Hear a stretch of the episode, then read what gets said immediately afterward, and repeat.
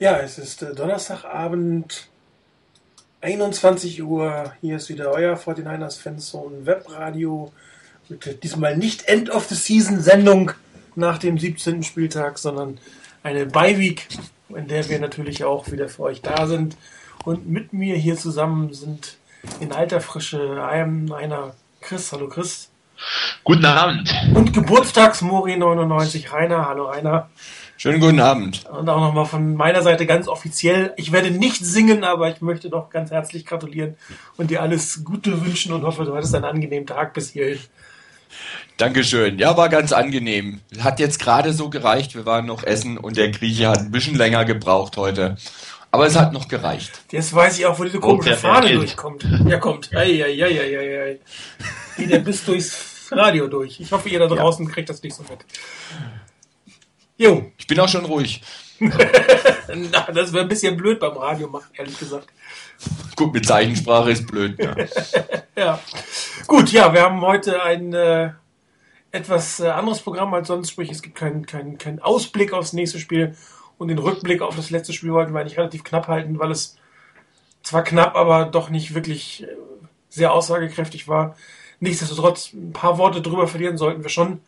Ich meine, es war wichtiger Sieg, es war ein notwendiger Sieg für die 49ers. Diese Bye-Week brauchten sie fast mehr als alle anderen Teams, weil doch einige Schlüsselverletzungen in letzter Zeit ähm, äh, erfolgt sind und meiner Meinung nach auch das Team ein bisschen müde ausgesehen hat, gerade was die Linien angeht. Und da kann diese Woche frei, also es war nicht ganze Woche, aber ich glaube fünf Tage hat das Team frei gehabt, äh, relativ gut helfen, um dann wieder frisch und munter gegen wahrscheinlich die Saints anzutreten. Aber trotzdem kurzen Rückblick aufs, aufs Rams-Spiel wollen wir auf jeden Fall geben. Rainer, wie hast du es empfunden? Ja, das Ganze, ähm, ich bin ein bisschen zugespalten, was das Spiel angeht.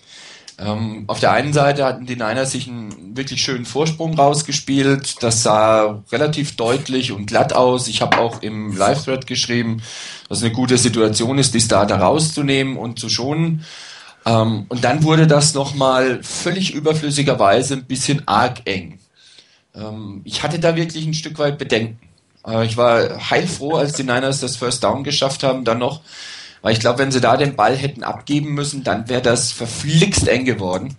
Denn in dem Moment ging in der Defense gar nichts mehr. Da wurde der Faden verloren und das war, fand ich dann ein bisschen schlampig gespielt. Am Schluss hat's gereicht und soweit ich das mitbekommen habe, keine schwerere Verletzung, die jetzt irgendeinen Starter für die Playoffs außer Gefecht setzt. Ansonsten, die Niners haben in der, in der Offense gezeigt, was durchaus gehen kann. Nicht alles war perfekt, aber da waren gute Sachen dabei. Die Special Teams haben mit Ausnahme des ähm, nicht gesicherten Onside-Kicks der Rams einen guten Job gemacht. Nicht zuletzt ähm, wegen des Touchdowns von David Akers. Das war ein grandioses Play. Ähm, schade, dass es nicht in den Playoffs kam, aber auf der anderen Seite völlig egal. Es war ein wunderbares Play, bei dem die Rams wirklich fürchterlich gepennt haben. Und hat immerhin auch Michael Crabtree sein erstes Spiel bei, in der NFL gebracht, bei dem er mehr als einen Touchdown erzielt hat. Vielleicht auch der Auftrag dafür, dass er das in Zukunft häufiger machen kann. Ansonsten Andy Lee, ähm, ich glaube, ich glaube Jörn war es, der es im Live-Thread geschrieben hat, ähm, wenn die Niners eine 5-Yard-Strafe bekommen und du kriegst den Punt an der 5-Yard-Linie ungefähr, dann ähm, lass die nicht nochmal kicken. Es war ein Kick an die 1-Yard-Linie. Also was Andy Lee dieses Jahr spielt, ist einfach fantastisch. Was der an Punts raushaut, das ist einfach grandios. Und das hat den Niners in der ganzen Saison geholfen und sicherlich auch dieses Mal geholfen, weil die Rams einfach relativ weit hinten waren. Ähm, nicht ganz so gut gefallen hat mir teilweise die Run-Defense, auch als die Starter drin waren. Ähm, da war Patrick Willis doch ein bisschen arg eingerostet. Von daher vielleicht gar nicht schlecht, dass er das Spiel spielen konnte, um so wieder ein bisschen in die Richtung des Game Speeds zu kommen für die Playoffs und ich hoffe, dass er wieder zu seinen Leistungen zurückfindet wie vor der Verletzung. Das wäre für die Niners sicherlich wertvoll, auch wenn das bisher relativ gut kompensiert werden konnte, ist ein Patrick Willis in Topform natürlich nicht zu verachten, wenn er da ist. Ansonsten, letztendlich, das war auch dann, glaube ich, mein Fazit dann an dem Spiel. Die Niners haben gewonnen, sie haben keine schwereren Verletzungen gehabt, sie sind auf Platz zwei gelandet, haben eine Bye Week, Dankeschön, weiter geht's. Ja, Chris, deine Einschätzung. Ja, ich denke, dem Schlussstatement kann man zustimmen. Es war wichtig, dass man gewonnen hat, dass man das, diese Bye-Week hat. Ich denke, einerseits wegen den Verletzungen, andererseits um, um sich auszuruhen. Aber auch, und das vielleicht auf einer ganz anderen Front, dass die Coaches, die eventuell beliebt sein könnten, doch noch etwas länger beschäftigt sind und damit vielleicht doch nicht gerade die, die erste Wahl bei anderen Teams sind. Ach, Entschuldigung bitte, aber du hallst gerade wie verrückt. Ich halle wie verrückt. Ähm, jetzt ist, warte mal. Sag ich versuch's nochmal. Ähm, also, viel besser. Wunderbar.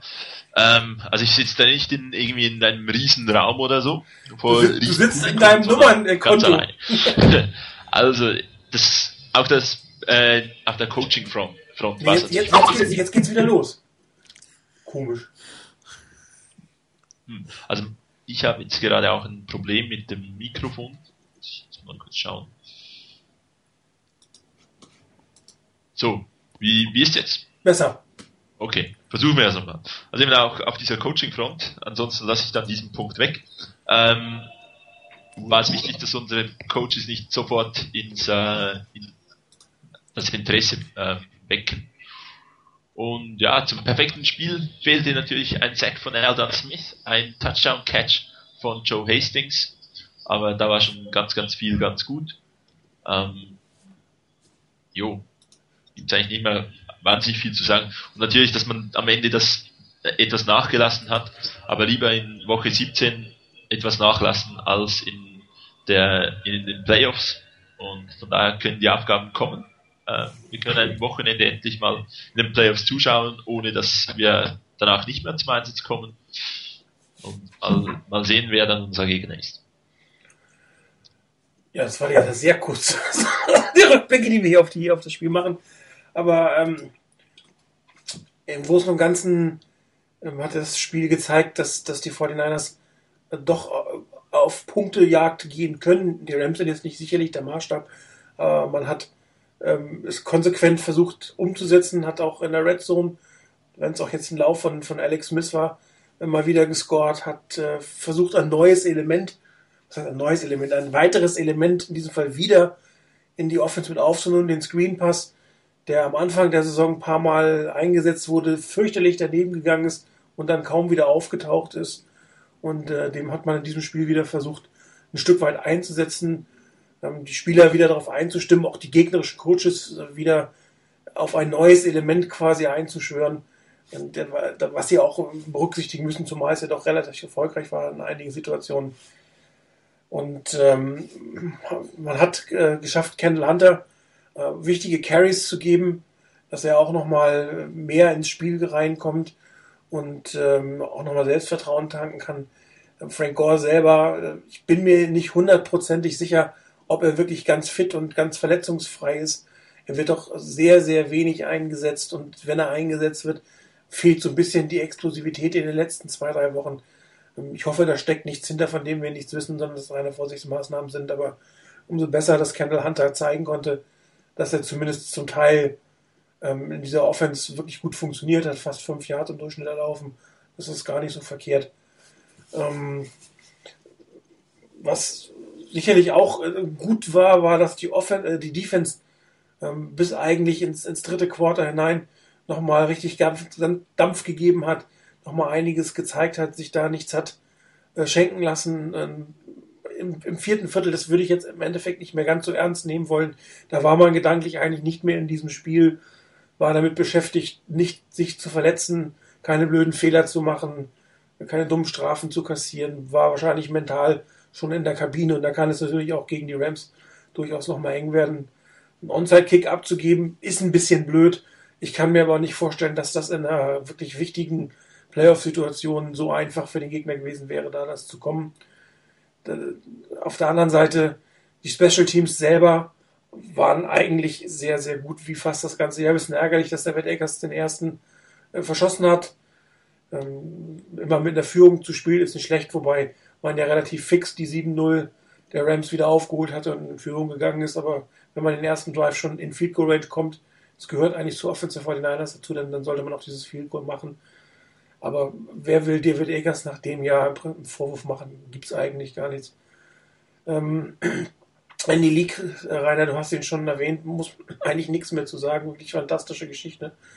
Und äh, den Sleeping Receiver hat Brad Seeley ja irgendwo alle drei Jahre mal drauf, habe ich irgendwo gehört. Und ich glaube, das letzte Mal, als er ihn gespielt hat, war auch gegen die Rams. Die scheinen gegen diesen Spielzug ein bisschen ähm, schlecht eingestellt zu sein. Zumal, ähm, so wie er da gespielt wurde, ähm, so dicht an der Endzone müsste man eigentlich schon sehen, dass da ein gegnerischer ähm, Spieler ist. Der Sleeping Receiver normalerweise, äh, was heißt normalerweise, eigentlich ist es nicht unbedingt ein Special Teams Play, sondern man kann das auch aus einer normalen Situation herausspielen und versucht dann halt den Flanker so weit an die Außenlinie zu bringen, dass, dass da durch lauter Leute er so ein bisschen verdeckt wird. Man darf ihn auch nur außerhalb der, der Teamzonen spielen, also zwischen, zwei, also zwischen 32 Yardzone und Endzone. In der Mitte darf man ihn gar nicht spielen, das untersagt der Spielzug, weil man einfach genau nicht sieht, ist er jetzt Infield oder Onfield. Äh, Onfield oder Outfield ist, glaube ich, der richtige Ausdruck. Und ähm, aber gerade in so einer Special Team Situation, das ist schon wirklich unentschuldbar von den Rams. Auch die Coaches hätten es eigentlich von der anderen Seite sehen müssen, um, um Timeout zu callen. Aber ist schon ein spektakuläres Play, was man nicht allzu oft sieht. Und wenn man es sieht, sieht man es von Seeley. Ich glaube auch nicht, dass man es unbedingt in den Playoffs versucht hätte. Keine Ahnung. Ähm, wobei, es kann ja schon was daneben gehen. Ich meine, der Pass ist schon ein Stück weit für, für einen Kicker. Der muss ihn auch erstmal treffen. Und das sind halt aus der Situation sonst, sonst drei sichere Punkte. Aber es sah schön aus anzusehen. Und man hat ja auch gemerkt, die Kameraführung war nicht wirklich dabei. Ähm, die haben äh, gerade, äh, ich glaube, die, die, die Booth gezeigt und mussten dann schnell umschalten. Dann sah man nur noch äh, Michael Crabtree eigentlich jubeln. War ein nettes Play. Wir haben ihn auch mal gespielt. Also ich habe ihn auch mal gespielt. In Cottbus war das, glaube ich, damals. Ne, in Jena haben wir den mal gespielt. Wir hatten uns alle gefragt, was unser Coach für ein komisches Spielzeug mit uns trainiert und direkt nächsten Tag haben wir ihn gebraucht, sonst hätten wir das Spiel verloren. Ist wirklich eine lustige Sache. Nicht unbedingt fair, aber es macht Spaß und es ist schön anzusehen. Und ich glaube, das ist auch so ein Stück weit das, weswegen man das gemacht hat, um noch ein bisschen Spaß aufs Spielfeld zu bringen. Alles im allen nettes, unterhaltsames Spiel, was man gewinnen musste, gewonnen hat. Man hätte vielleicht den letzten Touchdown nicht noch kassieren müssen oder auch Brandon Lloyd kein 100 Yard äh, Receiving Game gönnen müssen, aber wirklich relevant für den Lauf der Dinge ist es nicht mehr. Und darum habe auch ich heute, heute eigentlich keine Plays mehr vorbereitet. Es waren zwar zwei, drei nette dabei, aber ähm, da habe ich mir auch mal eine Pause gegönnt, wie das Spiel, wie das Team im vierten Quarter. Und das machen wir dann ab äh, nächste Woche in der Vorbereitung. Da gehen wir wieder auf, auf diesmal dann auf den Gegner ein und in zwei Wochen dann auch wieder auf die 49ers. Ja, noch einer, was zum Spiel? Sicherlich die, die Screen Passes, ähm, die man hatte in der Offense auch, äh, auf die Running Backs war, war ein Element, das jetzt in den letzten paar Wochen vermehrt eingesetzt wurde. Ist auch ein guter Weg natürlich gegen den Blitz, wo man immer noch gewisse Schwächen hat. Ähm, es hat ein, zwei gute Pässe gegen den Blitz gegeben und auch ein, zwei. Chris, du musst irgendwas tun. es geht schon wieder los. Wieder los. Okay. Du hast anscheinend eine Rückkopplung, weil ich höre mich dann teilweise durch dich mit. Okay, das also irgendwie musst du dein Mikro von den, von den Boxen wegbringen. Das ist am Headset dran. Also ich habe Kopfhörer. Okay. Das ist komisch, komisch. Geht's wieder? Ja, also ja. ich höre mich teilweise selbst durch dich quasi. Also irgendwas scheint bei dir nicht hundertprozentig eingestellt zu sein. Okay, das ist komisch. Ähm, jo, äh, was wollte ich sagen? Jetzt. Ist wieder? Äh, äh, besser als eben.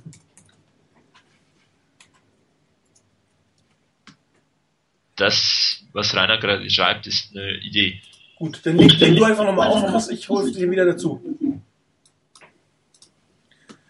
So. Wie kriege ich den jetzt wieder in diese. Gut. So, sag mal was. So, versucht Nummer zwei. Besser als vorher. Besser als vorher. Gut. Hoffen wir, es bleibt so.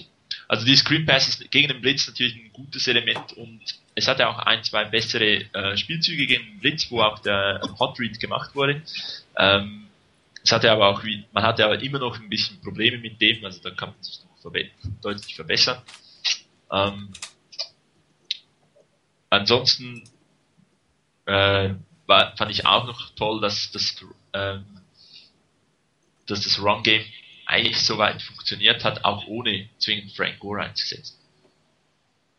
Ja, wobei, ja, wobei was halt auffällt, ist, dass irgendwie Kendall Hunter so gar nicht oder fast gar nicht mehr zum Zuge kommt. Ne? Ja, Quatsch, Anthony Dixon. Äh, er hat ja am Anfang wohl gestern, also am Samstag waren es acht Carries. Das ist aber auch eher die Ausnahme gewesen. Der war so ein bisschen der verlorene Spieler in dieser Saison, fand ich, auf der Position. Der, der hätte durch, durchaus das eine oder andere Carry mehr kriegen können. Man hat ja auch durchaus mal gelesen, dass er nicht unbedingt der Freund der Coaches ist. Ich weiß ja nicht, wie, was da jetzt dran ist. Gut, ich, ich denke, man hatte doch relativ viel immer noch auf Frank Gore gesetzt. Auch Kendall Hunter kam phasenweise meiner, für meinen Geschmack jetzt zu wenig zum Einsatz, wenn man eine lange Saison plant. Ähm, ja, vielleicht ist es wirklich eine Sache, dass der Typ Running Back von Anthony Dixon doch nicht ganz in die Offense passt oder nicht der gefragte Typ ist. Ähm, vielleicht setzt man ihn wirklich nur in den Goal-Line-Situations ein. Könnte sich zeigen, je nachdem, ob Dixon noch lange beim Team ist oder ob man auch, auch auf Running Back dann in der Offseason noch was macht. Ja, und ja. damit sind wir eigentlich schon fast beim zweiten Punkt. Ähm, was wir jetzt mal auf die gesamte Saison schauen wollen. Kurzen Rückblick. Wir werden sicherlich noch kein Saisonabschlussfazit haben. Äh, das werden wir hoffentlich erst in fünf Wochen geben müssen.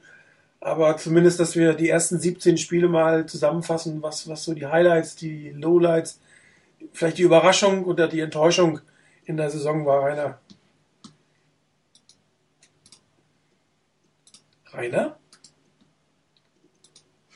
Okay. So, jetzt passt. Jetzt höre ich dich wieder. Jetzt passt das wieder. Ne? Das kommt davon, wenn man das, das Mikro mutet und dann nicht mehr dran denkt, dass man das wieder zurücknehmen sollte. sollte. Ja, ähm, ja, ich hatte allerdings auch noch nicht, noch, noch nicht großartig was dazu gesagt. Also die Überraschung schlechthin für mich, ganz ehrlich, ist die, dass wir jetzt nicht drüber reden, wie die Saison der Niners war, sondern drüber spekulieren können, wie es weitergeht. Ähm, ich gebe es offen zu, das ist für mich wirklich die Überraschung schlechthin. Alles andere steht da hinten dran, weil an der Tatsache hängt auch eine Menge dran. Ähm, mit der ganzen Situation, mit, mit dem Lockout, mit dem, dass Alex Smith zum Ende der letzten Saison ausgebuht wurde in San Francisco. Ähm, neuer Rookie Head Coach, der zum ersten Mal in der NFL als Head Coach tätig ist. Ähm, und die ganze Situation drumherum, was da so alles passiert ist und was gelaufen ist mit dem Lockout, ähm, waren eigentlich Voraussetzungen, wo man sagen konnte, gerade ein Team mit einem komplett neuen Coaching oder einem fast komplett neuen Coaching-Staff wird da mehr damit zu tun haben als, als andere Teams, als etablierte Teams. Ich denke, wir haben da auch so in der Richtung argumentiert und die Erwartungen so ein bisschen runtergestellt. Motto, man kann nicht viel erwarten, aber das ist ja nicht schlecht, dann kann man ja positiv überrascht werden. Dass dann so eine, Situation, so eine Saison rauskommt, ist für mich die Überraschung schlechthin. Gebe ich offen zu. Und ähm, was hier, was hier, denke ich, raussticht, ist eine Sache, die kam auch irgendwann mal während der Saison, gab es mal einen Bericht darüber, dass eigentlich ähm, Harbour und Trent Borke eigentlich beide gemeint haben, ähm, sie wollten von Anfang an nicht diese Ausrede haben, ist ja eine schlechte Off-Season, äh, keine wirkliche Off-Season und alles Mögliche drumherum. Und das wollten sie nicht als Ausrede gelten lassen, sondern sie haben gesagt, wir machen, wir machen hier weiter. Wir arbeiten einfach hart daran, möglichst das Beste herauszuholen und wir lassen es einfach nicht zu. Wir, wir lassen uns die Ausrede nicht, oder bei uns die Ausrede nicht zu. Wir lassen sie aber auch bei den Spielern nicht zu. Sondern wir haben die Chance. Andere Teams haben auch die Vorbereitung, die verkürzt ist. Haben zwar vielleicht ein längeres Verständnis mit ihren Coaches, aber ansonsten die Vorbereitungszeit ist genauso. Und ich denke, die, die Niners haben einfach diese Vorbereitungszeit grandios gut genutzt. Es war wenig Vorbereitungszeit, aber die ganze Zeit davor, ich denke, dass da ähm, gerade Harbour mit seinen Coaches unglaublich viel Film geguckt haben. Und zwar richtig geguckt haben, also hingeguckt haben, nicht einfach nur sich haben berieseln lassen. Und da vieles gesehen haben, was sie, auf dem sie aufbauen konnten. Und sie hatten zu dem Zeitpunkt, glaube ich, ein richtig gutes Verständnis von dem, was sie von ihren Spielern schon erwarten können. Dass man das dann erstmal überprüfen muss und dann mal gucken muss, wie sie es annehmen und dann umsetzen tatsächlich, ähm, das ist sicherlich ein wichtiger Punkt. Aber ähm, deshalb vielleicht auch etwas holprig teilweise am Anfang und sicherlich noch nicht das Playbook, das wir uns alle wünschen, das ein bisschen offener alles hat. Aber auf der anderen Seite haben die Niners einfach einen großartigen Job gemacht dabei. Es lief letztendlich relativ ruhig in der Free Agency. Man hat sich auf Spieler konzentriert, die man unbedingt haben wollte, war nicht bei den absoluten Topstars mit dabei, aber bei Spielern, die ins System passen. Und für mich war es einfach die Überraschung schlechthin in der Saison, wie gut das insgesamt einfach funktioniert hat.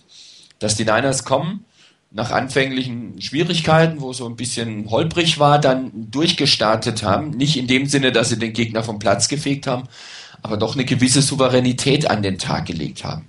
Und mit jedem Sieg wurde das Selbstvertrauen ein bisschen besser, man konnte selbstbewusster auftreten und hat das umgesetzt. Von daher ganz klar die Überraschung schlechthin, dass die Niners 13-3 stehen. Das war's schon? Ja, wir können ja gerne nochmal zurückkommen, aber ich dachte, ihr dürft auch erstmal. ja, jetzt wir sind ja irgendwie heute, heute sind wir alle so richtig knackig, knapp. Kein Problem. Also Chris rebootet gerade in der Hoffnung, dass er danach nicht mehr wie ein Geist klingt. Darum mache ich mal kurz weiter. Ähm, äh, was ich glaube, die, die äh, größte Überraschung für mich war, dass, dass es Jim Harbaugh geschafft hat, erst ein fantastisches Coaching-Staff zusammenzustellen. Danach, wie du schon gesagt hast, er mit den Second- und Third-Tier-Spielern eine super Free Agency hingelegt hat, vorher fantastisch gedraftet hat, das habe ich fast vergessen. Und dann ist ähm, anscheinend in den 18 Stunden, in denen man Alex Smith äh, zu Gesicht bekam hat, so weit sein System ihm nahe zu bringen, dass die 49ers in der Offseason einigermaßen trainieren konnten und so ähm, in ein Camp gehen konnten, obwohl die äh, Situation wirklich schlecht war, dass man nicht von Null auf anfangen musste. Und ähm, dann hat man halt die Free Agents ja auch erst einbauen können. Das heißt, man hat ja ohne die ganzen Free Agent Einkäufe äh, trainiert vorher. Ähm, das hat man auch relativ gut geschafft in einer, äh, einer kurzen Zeit. Und äh, Jim Howe hat ein Team geformt. Und das ist das, was man irgendwie in den letzten Jahren nicht so unbedingt gesehen hat. Dass da ein Team ist, einer für alle miteinander gezogen, gab es kaum Kritik, kaum Stänkereien. Ähm, jeder hat eigentlich seine Rolle wahrgenommen, die ihm zugewiesen wurde. Ob das jetzt heißt, ich bin der Blocker oder ich bin der Läufer oder ich bin der Quarterback, ich bin, ich habe meine Rolle in diesem Team und äh, meine Coaches erwarten eine bestimmte ähm, Verhaltensweise, eine bestimmte Art und Weise zu spielen und, und das haben, haben alle ähm, im Prinzip gezeigt und für mich der Spieler, der es sehr prototypisch gezeigt ist, hat, von dem man es vielleicht vorher, oder ja, nicht nur vielleicht, von dem ich es vorher nicht erwartet habe, ist Michael Crabtree.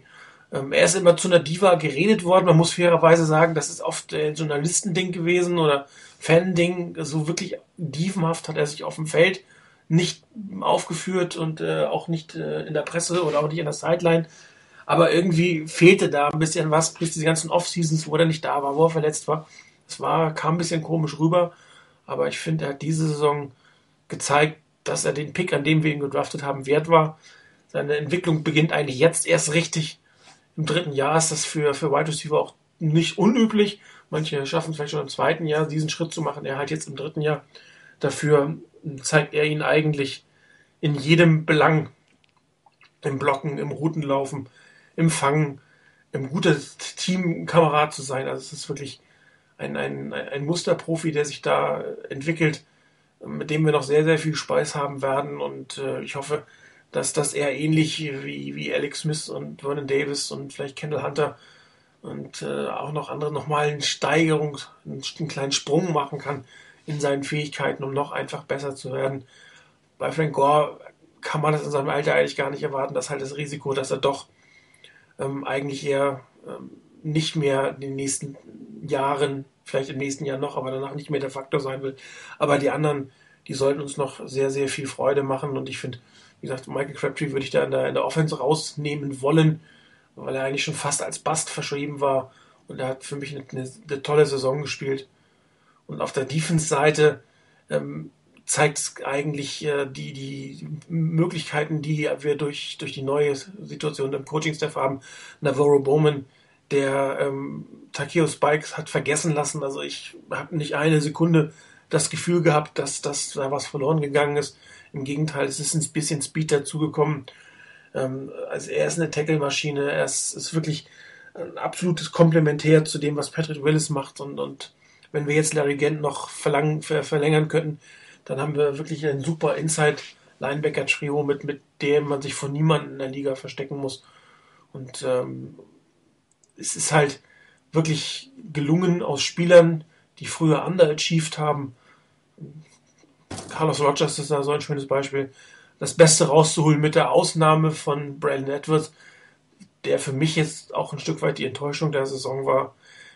Sicherlich hätte ich jetzt nicht von ihm 1000 Yards und 15 Touchdowns erwartet, aber ein bisschen mehr hätte es denn trotz der Verletzung doch sein können und ähm, der scheint doch sein, sein, sein, äh, sein, Vor oder sein, sein Vorteil, sag ich mal, dass die Familien Harbo und äh, Edwards sich kennen, da einfach nicht haben nutzen können. Und zwar im Gegenteil, er hat es eigentlich versaut, indem er hinter sogar noch äh, vorzeitig vom Team entlassen wurde. Und das, das ist schon wirklich ein ganz, ganz schlechtes Zeichen. Und ich bin gespannt, wer ihm da überhaupt in den nächsten Jahren oder nächstes Jahr noch einen Vertrag gibt das, das war mehr als bescheiden mit wirklich mentalen Fehlern. Ich hatte das auch äh, bei dem einen Spiel gezeigt, dass er auf der Seitenlinie stand, während er den Ball gefangen hat, obwohl er völlig frei war. Einige Catches in der Endzone nicht gemacht. Ähm, er hat zwar fürs Run-Game ganz gut geblockt, hat dann aber auch viele Strafen produziert und, und das war für diese Saison eigentlich untypisch für die 49ers. Aber gut, es sind 53 Spieler. Wenn 52 davon Leistung bringen, das kann kaum ein anderes Team so von sich. Ähm, behaupten. Was, glaube ich, für die meisten von uns gewöhnungsbedürftig ist, man merkt es ja auch an den Diskussionen auf dem Board um Alex Smith, ist dieses, dieses balancierte oder ausbalancierte System von äh, Jim Harbaugh, der ähm, nicht nur sagt, ich bin ein Offense-Coach oder sagt, wir brauchen Offense und Defense, er braucht Offense, Defense und Special Teams. Das heißt, hier werden die Ressourcen, so die finanziellen, die menschlichen Ressourcen auf ähm, drei Teamteile relativ gleichmäßig. Gut, die Teams sind immer ein bisschen unterrepräsentiert, aber auch die haben wirklich Spezialisten, die eigentlich nichts anderes machen, als Special Teams zu spielen. Da haben wir mehr als andere Teams. Was dazu führt, dass du ähm, natürlich nicht ähm, sechs Right Receiver und sieben Cornerbacks und sonst irgendwas auf, auf dem Roster haben kannst. Das heißt, du hast ein Problem in der Tiefe. Und das ist halt interessant zu sehen oder wird interessant zu sehen, wie diese fehlende Tiefe an gewissen Positionen in den Playoffs oder unter Verletzungssituationen sich auswirken wird. Ich hoffe, dass die Beiweek da jetzt äh, einiges ähm, äh, erledigt hat, sage ich jetzt mal, um was, was die Verletzungen und, und was auch die, die Fitheit der Spieler wieder angeht. Da muss man jetzt gucken, ähm, man hat ja zwei Rookies durch die Saison geschleift, weil man sie nicht auf den Markt geben wollte, ob die in der nächsten Saison die Offense-Line entsprechend ähm, unterstützen können dann wäre da das Thema Tiefe natürlich deutlich besser platziert. Aber für diese geringe Tiefe auf den Positionen muss man auch wieder sagen, hat das Team einfach über 17 Spiele sehr, sehr gut gespielt. Man hat den kleinen Aussetzer gegen Baltimore, man hat unnötig verloren. Äh, gegen Dallas, auch die Niederlage gegen Arizona war sicherlich vermeidbar gewesen, aber ähm, eine, eine 16 zu 0 Saison, ich glaube, ähm, das ist doch äh, etwas utopisch dran zu glauben und man wird immer das eine oder andere Spiel haben, was ein bisschen daneben gegangen ist. Aber im Großen und Ganzen war das, glaube ich, eine Saison, die uns allen Freude gemacht hat. Und, und deswegen guckt man das ja auch. Man will Freude haben. Man will nicht nur sein Team sehen und es anfeuern, sondern auch Spaß machen. Man will mal ein Erfolgserlebnis haben. Ähm, eine Losing Season oder zwei Losing Season, da kommt man ja drüber hinweg. Aber die acht, die wir jetzt hatten, ähm, das ist schon ein harter Tobak und dann macht es einfach wieder Spaß, wenn du ein Team hast, was motiviert ist, was, was Zukunft hat. Das kommt ja auch mit dazu. Ist ja nicht so, dass ich jetzt glaube, dass das eine Eintagsfliege war. Und ähm, das ist für mich eigentlich das absolute Highlight, dass es wieder Spaß gemacht hat, über die ganze Saison dieses Team zu verfolgen. Und dann für Chris noch mal kurz einfach eine kurze Bewertung der Saison, was besonders gut war, was war auch schlecht oder enttäuschend. Ähm, Dinge, die dich überrascht haben oder die du so eigentlich anders erwartet hättest. Ja, also, ich hoffe, dass mit dem Klang ist jetzt besser. Ähm, mein Ziel oder das von mir definierte Ziel für die Saison war eigentlich, wir, wir müssen, müssen kleine Dinge, kleine Schritte nach vorne äh, in die richtige Richtung machen. Ähm, dazu gehören, gehörten für mich vor allem Adjustments, individuelle Execution und das Gameplan.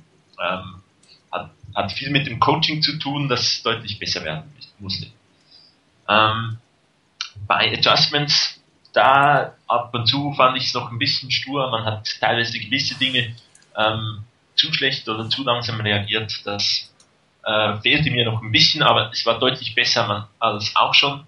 Und ähm, aber dort sehe ich sicherlich noch Steigerungspotenzial. Bei der individuellen Execution definitiv. Ich denke, auch wenn jetzt noch nicht alle Spieler oder alles absolut top war, beispielsweise ähm, im Pass Rush hat man sich deutlich verbessert, also die Outside Linebacker individuell waren sie auch besser. Ähm, vielleicht auch nur schon wegen ihren Fähigkeiten, aber gewisse Spieler waren deutlich stärker auf ihrer Position in ihrem Aufgabenbereich als, als andere, als in, in den Vorjahren oder halt die, ihre Vorgänger, Beispiel auch die zwei, der Tausch der 22, sicherlich eine gute Sache gewesen oder hat sehr, sehr viel gebracht. Jawohl! genau. Auch leider der Austausch der 99 fand ich schade, dass Manny Lawson gehen musste bin aber jetzt absolut zufrieden, dass wir Adam Smith haben. Äh, war sicherlich auch ein Upgrade auf dieser Position. Man hat also auch vom Front Office her immer wieder gezielt oder auch sehr gute Arbeit gemacht und das Team sehr gut verstärkt. Aber gestern oder habe ich noch gelesen, dass ein Scout der 49ers zum NFC Scout des Jahres gewählt wurde. Also von daher offenbar machen die Jungs im Front Office wirklich einen sehr, sehr guten Job. Ähm, das ein Beispiel sicherlich auch für bessere individuelle Execution ist Alex Smith. Auch wenn wir da sicherlich noch nicht am, oder ich hoffe es zumindest, noch nicht am, Ende der Entwicklung angelangt sind. Ähm, als ich jetzt nochmals kurz vor der Sendung das Spiel gegen die Rams gesehen habe, eine Szene, die mir noch geblieben ist, war der tiefe Ball an der Seitenlinie zu Vernon Davis. Ähm, ein Ball, der in den letzten drei Spielen nicht wirklich funktioniert hat, der aber immer wieder versucht wurde. Auch dieser Ball war nicht perfekt, aber es wirkte so, er war besser und ich könnte mir vorstellen, dass die Coaches da wirklich gezielt auch an diesen Punkten arbeiten für, und, äh, und das deutlich verbessern. Eine solche Verbesserung von Spiel zu Spiel oder in einer Saison hatten wir noch hatten wir in der Vergangenheit seltener gesehen. Der Gameplan der hat mich teilweise etwas überrascht, dass man doch ab und zu sehr, sehr konservativ war, dass man nicht ähm, mehr Erfolgserlebnisse suchen wollte oder das Spiel deutlich mit deutlichem Vorsprung gestalten ähm, versucht hat. Das äh, Prinzip der Vorhinein in dieser Saison, aber war das Risiko zu mindern, wenig Fehler zu machen, ähm, möglichst jeden Drive in Punkten zu beenden. Und seien das drei Punkte von David Akers, der eine exzellente Saison gespielt hat. Und ähm, ja, das, man hat es geschafft, eigentlich viele, viele Spiele, ähm, obwohl sie knapp waren oder so, dennoch über die Runden zu bringen, hat überraschende Siege gegen Teams, die besser, besser waren und man blieb und ein zentraler Punkt in, in, diesem, in dieser ganzen Entwicklung, fand ich, war, dass man sehr variabel ähm, war. Speziell die Offens am Anfang waren äh, mehr diese unbalanced Formations. Ähm, in, dann hat der Lauf auch aus Standardformationen besser funktioniert. In der Mitte der Saison hat man auch wieder, hat man auch teilweise Spiele gehabt, wo man mehr über den Pass ins Spiel gegangen ist. Am Ende hat man dann noch, hat man auch wieder einige der Elemente vom Anfang genommen, hat wirklich so immer wieder ähm, neues, neue Elemente reingebracht oder alte wieder verwendet, ähm, nachdem man sie ein paar Wochen vielleicht nicht verwendet hat. Und das war vom Gameplanning her sehr, sehr gut. Wirkte auch so, als ob man wirklich gezielt auf ein Spiel, auf einen Gegner gewisse Plays einstudiert hat. Medial wirksam eingesetzt natürlich der Skywalker ähm, im, das war im äh, Redskins-Spiel, glaube ich. Oder? Genau, ja.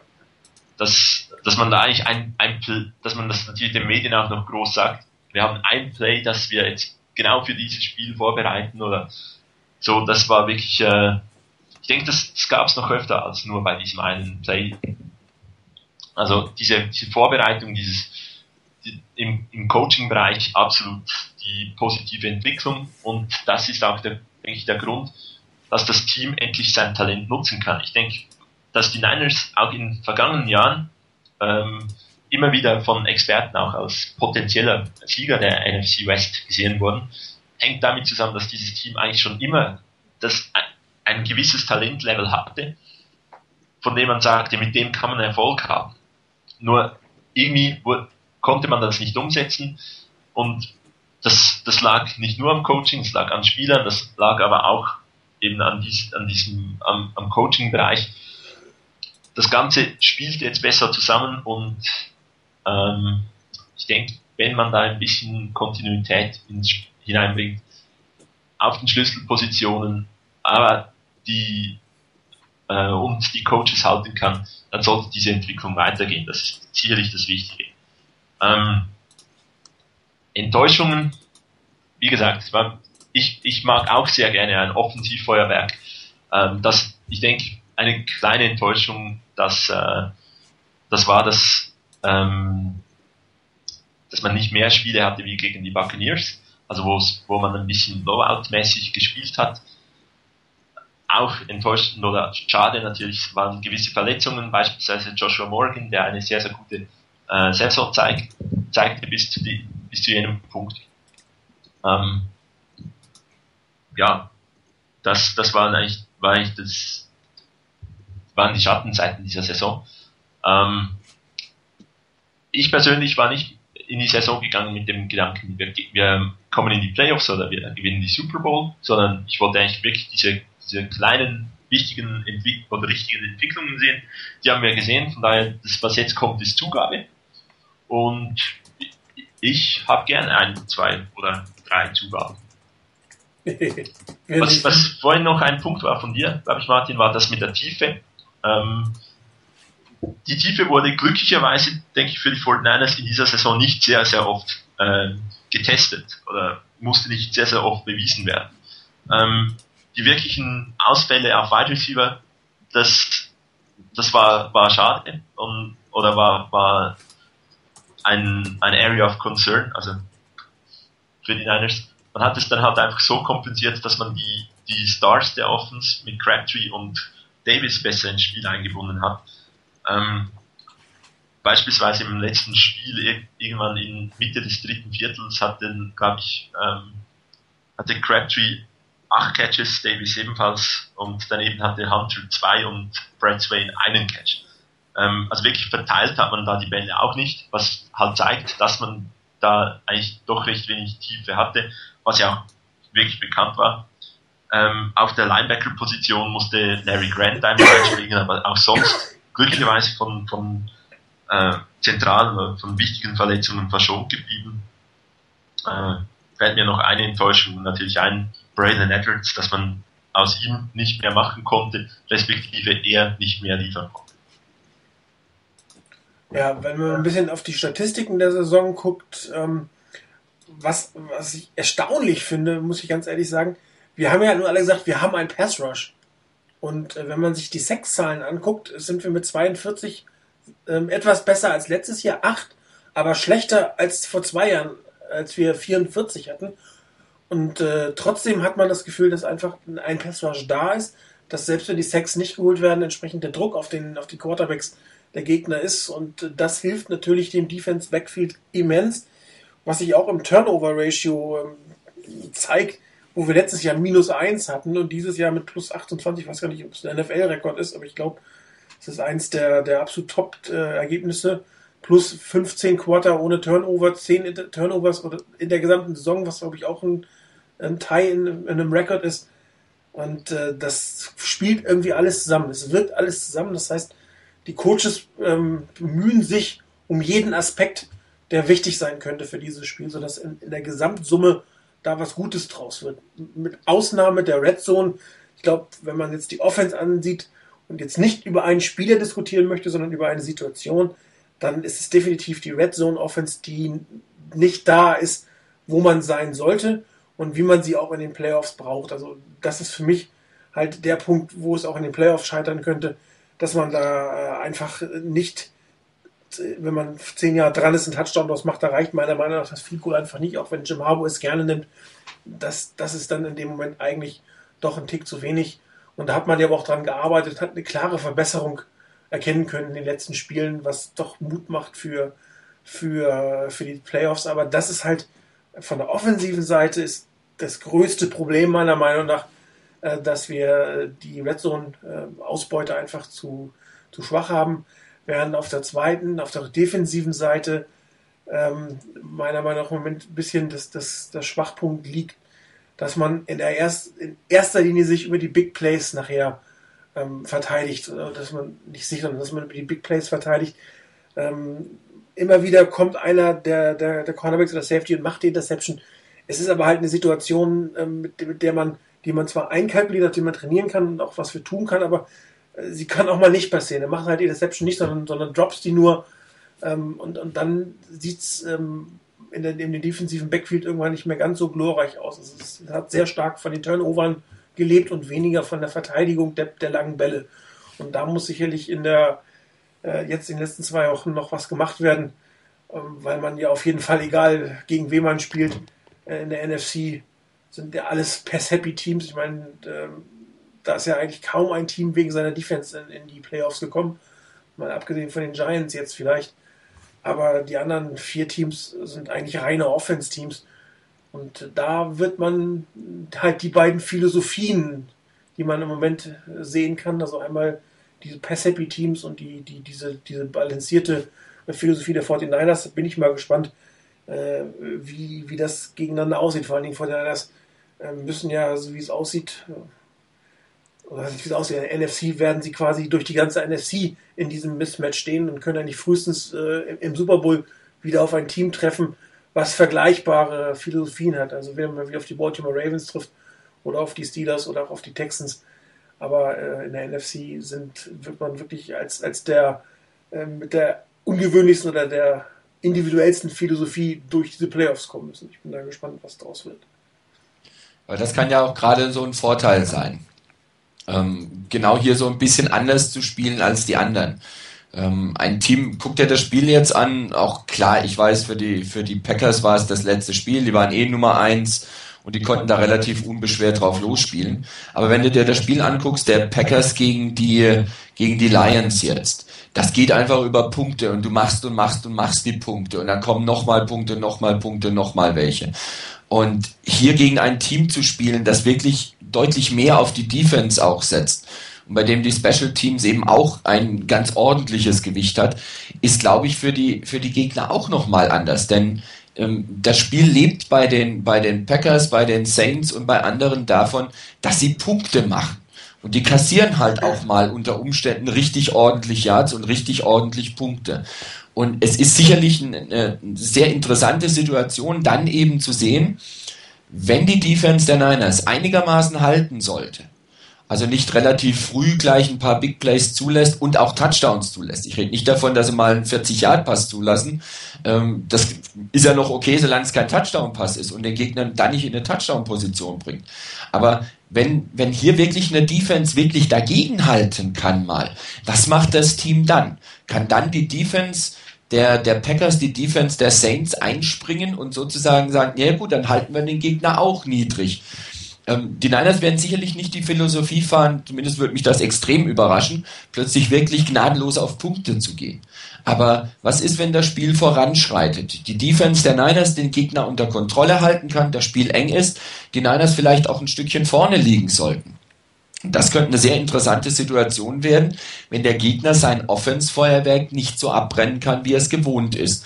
Und wenn dann vielleicht die Niners ihrerseits in der Offense vielleicht das Playbook ein bisschen aufmachen und ich denke, eine, eine Passverteidigung wie die der, der Packers oder auch teilweise der Saints, ähm, die kann man durchaus äh, ähm, attackieren. Und da könnte sehr, sehr interessant werden, weil man einfach in einer anderen Situation ist als zuvor. Wenn einer mitgeht, den Shootout, den werden, wir, den werden die Niners in, in Green Bay nicht gewinnen, sollten sie da hinkommen. Das, da werden sie keine Chance haben, da mitzuhalten. Aber interessant wird es, wenn es eben kein Shootout gibt wenn so ein, so ein zähes Ringen um Punkte geben sollte. Das könnte dann eine ganz interessante Situation geben. Ja, vor allen Dingen, also die, die äh, Saints haben noch eine ganz gute Verteidigung im Verhältnis zu, zu, zu was die Lions und äh, die Packers so oft auf, auf, äh, aufs Feld bringen. Aber gegen alle drei, muss ich sagen, sind wir mit, mit Davis und ähm, Williams und Crabtree relativ gut aufgestellt. Also die werden ihre 1 zu 1 Matchups gewinnen, die mussten sie eigentlich permanent doppeln, um, um, um da äh, einigermaßen Erfolg gegen die drei zu haben, was natürlich wieder äh, die Routen ähm, für den dritten Receiver aufmacht, beziehungsweise auch die, die Running Lanes für, für Gore und, und Hunter wieder weiter öffnen würde. Und ähm, die, die Packers haben ja eigentlich quasi kein Laufspiel. Das heißt, da kann die 49ers äh, Verteidigung sich relativ stark auf den Pass konzentrieren. Und dann lässt du halt von Ryan Grant mal einen 20 Yards Lauf zu, völlig egal. Ähm, das macht er einmal im ganzen Spiel, danach laufen die auch nicht mehr. Und das ist natürlich eine etwas andere Situation. Bisher hat man meistens Gegner gehabt, wo man Lauf und Pass verteidigen musste und hat dann erst das Laufspiel weggenommen und dann versucht, den einen besten Receiver zu nehmen und darüber ins Spiel zu kommen. Äh, bei den Packers kann man es definitiv anders machen und auch bei den Lions wäre es so, dass man eigentlich auf das, das Laufspiel nicht ganz so Rücksicht nehmen müsste. Bei den Saints sieht es wieder anders aus. Die sind von denen in Summe das ausbalancierteste Team, haben ein fantastisches Laufspiel, eine relativ gute Verteidigung im Gegensatz zu den anderen. Also das ist etwas ärgerlich, dass wir die als erstes, so wie es aussieht, in den Playoffs kriegen werden, weil sie sind für mich eigentlich fast der schwerste Gegner, weil sie in, in, in Summe einfach ähm, homogener sind als jetzt beispielsweise Lions oder die Packers. Ähm, man dürfte natürlich die Falcons und die Giants nicht vergessen, wobei ich ähm, nicht sehe, dass, dass, dass äh, die Falcons wirklich tief in die Playoffs kommen. Dazu äh, sind sie dieses Jahr nicht konstant genug. Aber äh, gut, also Wildcard-Wochenende kann man die eine oder andere Überraschung erleben, aber ich glaube, dass wir die, die Saints haben werden über nächstes Wochenende. Und das wird, oder es könnte, wenn, das schwierigste der aller Playoff-Spiele werden, weil man da sich halt doch wieder auf verschiedene Aspekte konzentrieren muss und trotzdem in der, in der Offense kontinuierlich punkten muss, weil äh, Drew hat einfach einen super Lauf und es ist erstmal nicht davon auszugehen, dass er nach seiner Rekordsaison jetzt anfängt, den Ball nicht mehr so zu verteilen, wie er es noch letzte Woche gemacht hat. Ich denke wirklich, Chancen haben wir gegen alle Teams. Ähm, die Niners sind ein sehr ausgeglichenes Team. Das, das sind eigentlich schon alle Aspekte des, äh, für, eine, für, eine, für ein super Team gezeigt haben. Äh, wir hatten schon tiefe Pässe, die angekommen sind. Wir hatten ein gutes Run-Game, wir hatten gute Defense-Leistungen. Nun, in den Playoffs muss das halt alles zusammenkommen. Ähm, was ich denke, wo ich noch das Problem sehe bei gegen äh, Packers und gegen die gegen die Saints. Bisher hatten wir sehr oft gegen Teams gespielt, bei denen es einfach mal primär darum ging, das, das Laufspiel zu stoppen und gegen einen guten Receiver, also äh, Larry Fitzgerald, Brandon Lloyd, ähm, Calvin Johnson auch in, äh, Detroit. Also viele Teams, die hatten sicherlich mal primär einen guten Running, äh, einen guten Wide Receiver, den zu decken. Gegen Packers und Saints könnte das ein bisschen ein Stück weit das Problem werden, dass die Secondary sich nicht mit einem äh, tollen Receiver ähm, beschäftigen muss, sondern dass die extrem breit auf dieser Position sind. Ähm, und da habe ich ein bisschen den Respekt davor, dass, dass wir da, dass unsere Defense da teilweise überfordert sein kann. Ähm, wie gesagt, an einen Sieg bei einem Shootout glaube ich auch nicht so wirklich. Ich hoffe auch, dass man das wirklich unter, dass man sie kontrollieren kann, dass mit der Offense auch wieder ein Stück weit das kontinuierliche Punkten zum, zum Sieg reicht, dass da auch mal halt ein Field Goal mehr oder ein Field Goal weniger ähm, erzielt werden kann. Und wie eingangs ja gesagt, für die Playoffs, ich denke, gegen egal wen das wir spielen, da müssen wirklich, muss wirklich eine komplette Teamleistung sehr, sehr wirklich stark sein, wirklich eine starke Teamleistung gefordert sein. Und ähm, ja, wenn wir in, nur in Aspekten gut spielen, dann könnte es, könnte es knapp werden, aber ich vertraue da voll auf ähm, Harbour und seine Coaches, sie das Team optimal auf diesen Moment vorbereiten. Ich meine, sie haben die ganze Saison ja quasi vorbereitet, indem sie, ich glaube, Christoph was auch davon sagte, äh, dass sie ähm, innerhalb der Saison, also die haben eigentlich mehr oder weniger ähm, drei, vier Viertel dieser Saison gehabt, in denen sie sich jeweils dann verändert haben. Ne? Erstmal, ähm, das erste war so ein Finden, so die erste, erste Viertel, dann hat man ja auch wirklich ärgerlich gegen Dallas verloren man war doch nicht ganz, war noch nicht ganz warm miteinander, hat noch nicht ganz ein, ein, ein greifbares System gehabt. Wir haben immer von dem Vanilla Gameplan geredet. Das war so ein bisschen der Beginn. Und dann kam irgendwie der, der zweite Teil, äh, in dem man diese, diese Heavy Packages hatte, wo man wirklich dieses begann, das Laufspiel zu dominieren, mit eigentlich äh, Spielzügen, die, die ähm, Harbo aus Stanford mitgebracht hat. Das sah sich sehr, sehr ähnlich aus, was man da gemacht hat, wo man wirklich dieses Power Running Game etabliert hat, wo die Frank Gore seine 500 Yard Spiele hintereinander hat. Das war so das zweite Viertel. Im dritten Viertel hat man dann angefangen, ähm, eher das Laufspiel wieder konservative, normaler in Anführungsstrichen ähm, zu gestalten und dafür das Playbook in der Offense, was das Passspiel angeht, ein bisschen zu öffnen. Ein bisschen längere Pässe, ein bisschen durch die Mitte, werden an der Downs geworfen, den Outpass sehr stark etabliert, viel Slants gespielt, ähm, dann wieder den langen Pass. Also da, da fing man an, ähm, eine etwas andere Offense. Es sah ein Stück weit anders aus. Es war nicht mehr ganz so run-orientiert, nicht mehr ganz so mit dem Power-Running-Game und hat dann im, im, vierten Viertel, im vierten Viertel genau, der Saison wieder so ein bisschen gemischt. Da hat man von allem ein bisschen was gesehen gutes Laufspiel, dann wieder ein Passspiel, dann hat man mal plötzlich diese, diese Fly Sweep eingebaut, hatte dann plötzlich eine Option Offense, da hat man das dann sehr, sehr stark gemischt. Ja, das hatte also vier, für mich waren das so vier Phasen der Entwicklung in der Offense, die auch jetzt für die Defense-Koordinatoren in den Playoffs ähm, bedeutet, dass man sich auf extrem viele einstellen muss. Und die 49ers selber äh, können sehr schön zusammenmixen. Und ich, irgendjemand hat das mal gesagt, ich weiß gar nicht, wer das war, dass die noch lange nicht ähm, die völlige Tiefe des ganzen Playbooks ähm, ausgeschöpft haben. Das heißt, es wird auch nochmal neue Elemente geben und das ähm, hat mir persönlich sehr gut gefallen, dass da so Entwicklungsschritte in der Offense stattgefunden haben, dass man was ausprobiert hat, ähm, den Teams damit überrascht hat, dann, hat, dann hatten sie auf eine eingestellt, hat man wieder das andere gemacht und ähm, das ist halt das, was die letzten Jahre bei den 49ers einfach gefehlt hat, nämlich Coaching. Äh, Pläne aufzustellen, das Team vorzubereiten, Sachen durchzuziehen, auszutesten, miteinander zu kombinieren. Das ist einfach etwas, was, was die gesamte Crew, die Jim Harbour da an die, an die Seitenlinie in die, die Boots gebracht hat, äh, wirklich fantastisch macht, diese zu, Möglichkeiten zu finden, neue Elemente im Spiel einzubringen, ohne komplett von der Philosophie abzuweichen. Und äh, das fast ähnliches ähm, hat man in der Defense gesehen, wobei die eher nicht ganz so viel Viertel hatte, sondern die hat sich kontinuierlich gesteigert, aufgebaut, besser geworden und war auch relativ früh schon auf einem sehr hohen Niveau. Ähm, ich weiß nicht, wer von euch viele, viele Tuesday Morning Quarterback liest, der immer gesagt hat, dass diese ganzen äh, äh, Statorama, wie er es bezeichnet hat, diese ganzen vielen Pässe eigentlich darauf zurückzuführen ist, dass die Verteidigung durch, die, äh, durch den Lockout mehr Nachteile haben als Offenses, vor allen Dingen Offenses, die sich gut kennen. Und die 49ers Defense auf der anderen Seite war eigentlich von Anfang an da. Hat sich dann ein Stück weiterentwickelt, da hat man auch wieder neue Elemente reingenommen, ähm, hat die Blitzpackages verändert, hat den Druck verändert, war aber eher ein kontinuierlicher Aufbau, während die Offense so ein Zusammenbauen war. Mal dies, mal dies, mal jenes, um quasi in, im vierten Viertel ähm, ein bisschen von allem zu spielen. Und jetzt bin ich einfach gespannt, was, was äh, in den Playoffs kommen wird, in den Playoffs, in den Spielen hoffentlich. Ja, bisher so etwa im fünften Viertel der Saison. Genau. Wenn du so siehst, und da kann man ja nochmal eventuell was auspacken.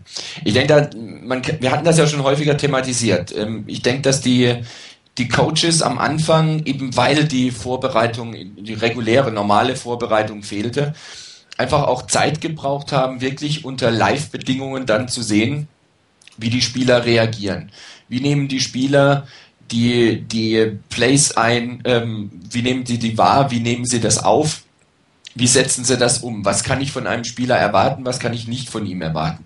Und ich denke, diese vier Viertel in der Saison oder diese vier Phasen in der Saison, die spiegeln auch das ein bisschen wieder, was die, dass die, dass die Coaches sich mehr und mehr an die Spieler gewöhnt haben, also mitgekriegt haben, was können sie bringen, dann auch wieder was Neues eingebaut haben, um wieder zu gucken, was ist möglich. Wir hatten es ja auch davon, von wegen diese, diese Heavy Packages, die eingebaut wurden und dann ist man plötzlich wieder so ein Stück weggegangen davon. Und, und wir hatten es auch irgendwann mal von wegen ganz viele Shifts und Motions, die es gab und dann irgendwann mal ganz wenig mit Shifts und Motion.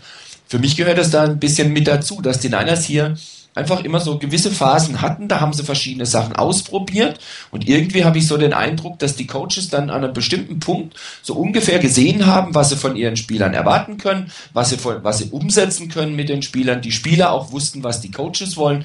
Und dass man dann gesagt hat, so jetzt haben wir so einen Entwicklungsabschnitt quasi abgeschlossen, jetzt gehen wir zu was Neuem über. Und jetzt wissen wir, das geht, das können wir auch wieder abrufen jederzeit, also können wir uns was Neuem zuwenden. Und deshalb gerade diese Shifts und Motions, die man hatte, oder diese Heavy Packages, dass man die wieder so ein Stück in, in den Hintergrund geschoben hat und gesagt, okay, das wissen wir jetzt, haben wir mitgekriegt, wissen wir, was wir machen können.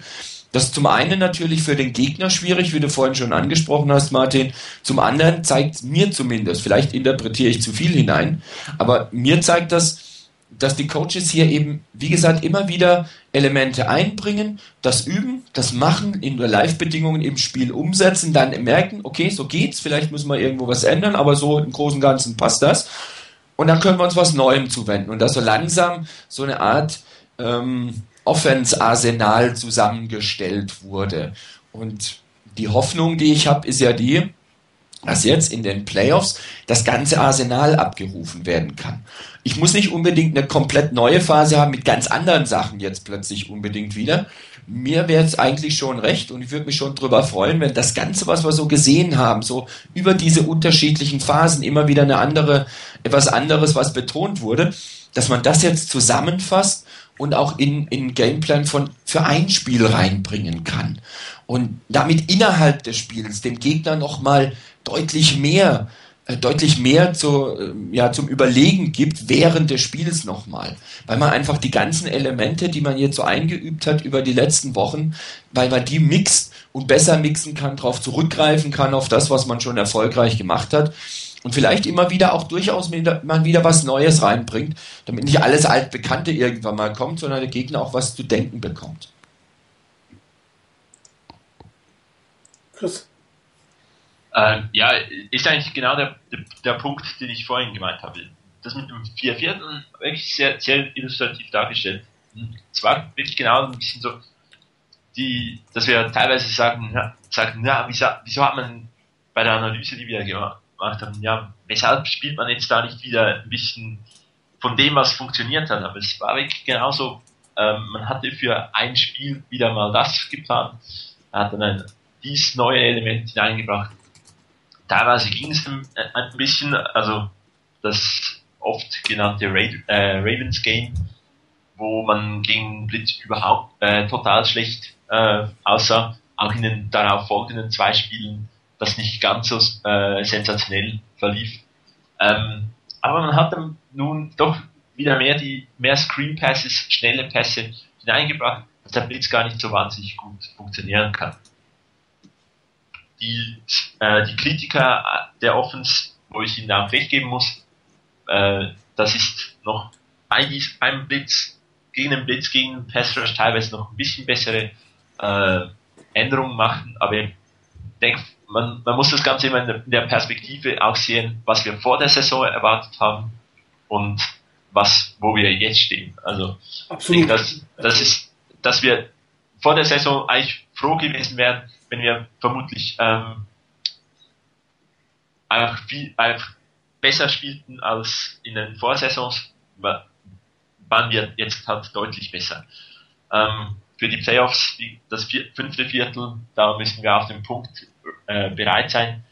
Ähm, es gibt nicht mehr das, es kann auch ein Spiel nicht so gut sein, äh, wie das vielleicht mit den, bei den Cardinals dann ein, ein klein wenig das Problem war, dass man nicht ganz auf dem höchsten Niveau spielte, das man, das man hat.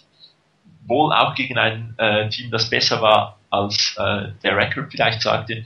Aber nun haben wir alles gute Teams äh, in den Playoffs und während in den Playoffs alles möglich ist, auf beide Seiten, ähm, müssen wir wirklich auf, dem, auf den, diesen Tag X zeigen können, dass wir auf diesen Tag X wirklich voll bereit sind. Es ist auch eine neue Situation für sehr, sehr viele Spieler. Ähm, ich weiß gar nicht, wie viele Spieler der 49ers überhaupt schon in den Playoffs waren. Ähm, nicht, nicht, viele. Mir fällt jetzt irgendwie gerade eigentlich nur Jonathan Goodwin äh, ein. David Akers. David Akers war schon dabei.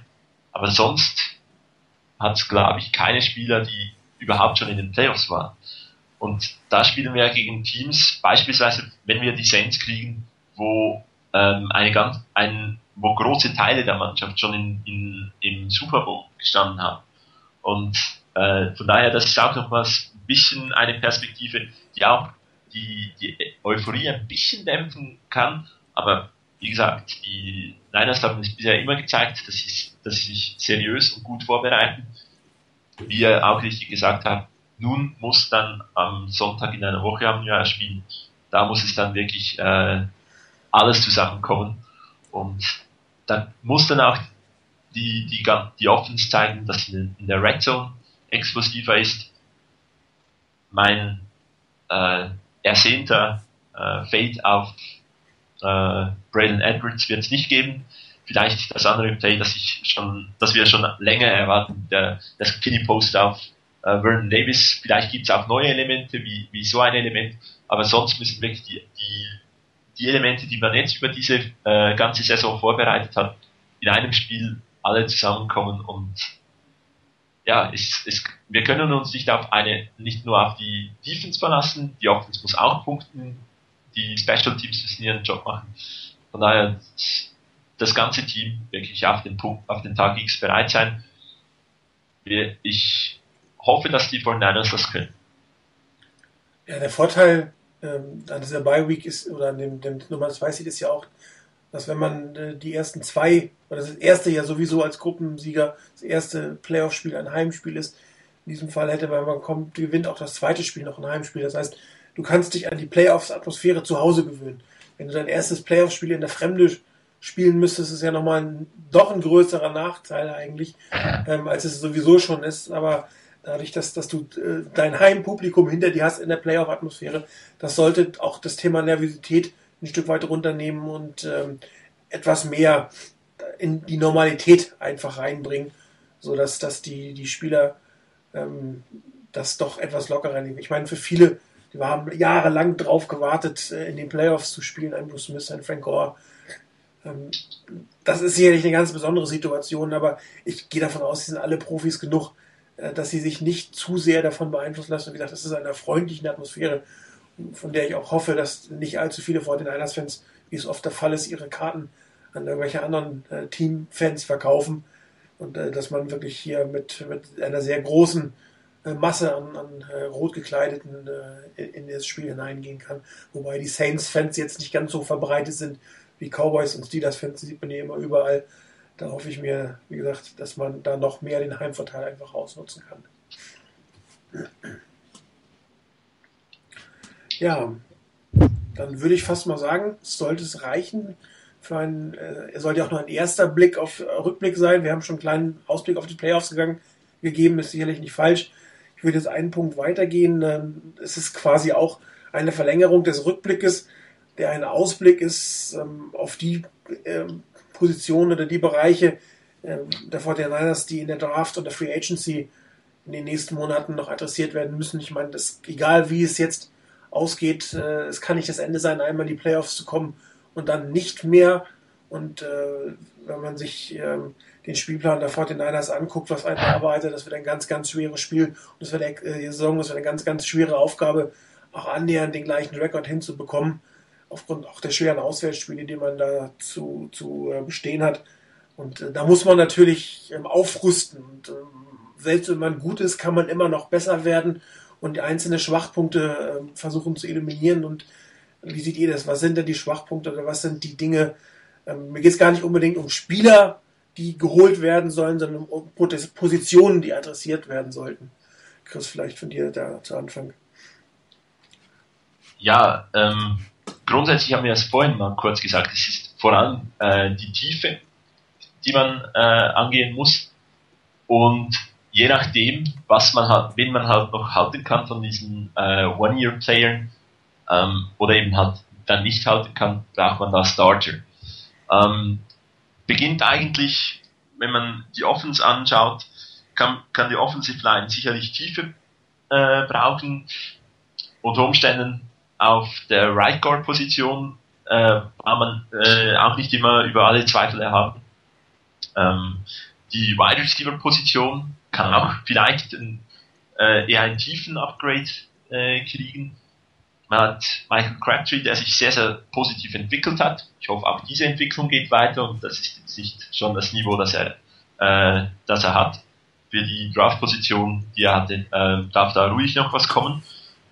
Ähm, sicherlich bei ihm auch ein Thema die, äh, die Vorbereitung, dass er die komplett durchmachen kann, dass die Abstimmung mit Alex Smith oder dem Quarterback, den wir dann haben, noch besser wird. Stichwort Quarterback. Ich denke oder ich hoffe, dass man mit Alex Smith verlängern kann, da ich aktuell keinen sehe, der uns bestimmt oder mit äh, Garantie äh, besser macht.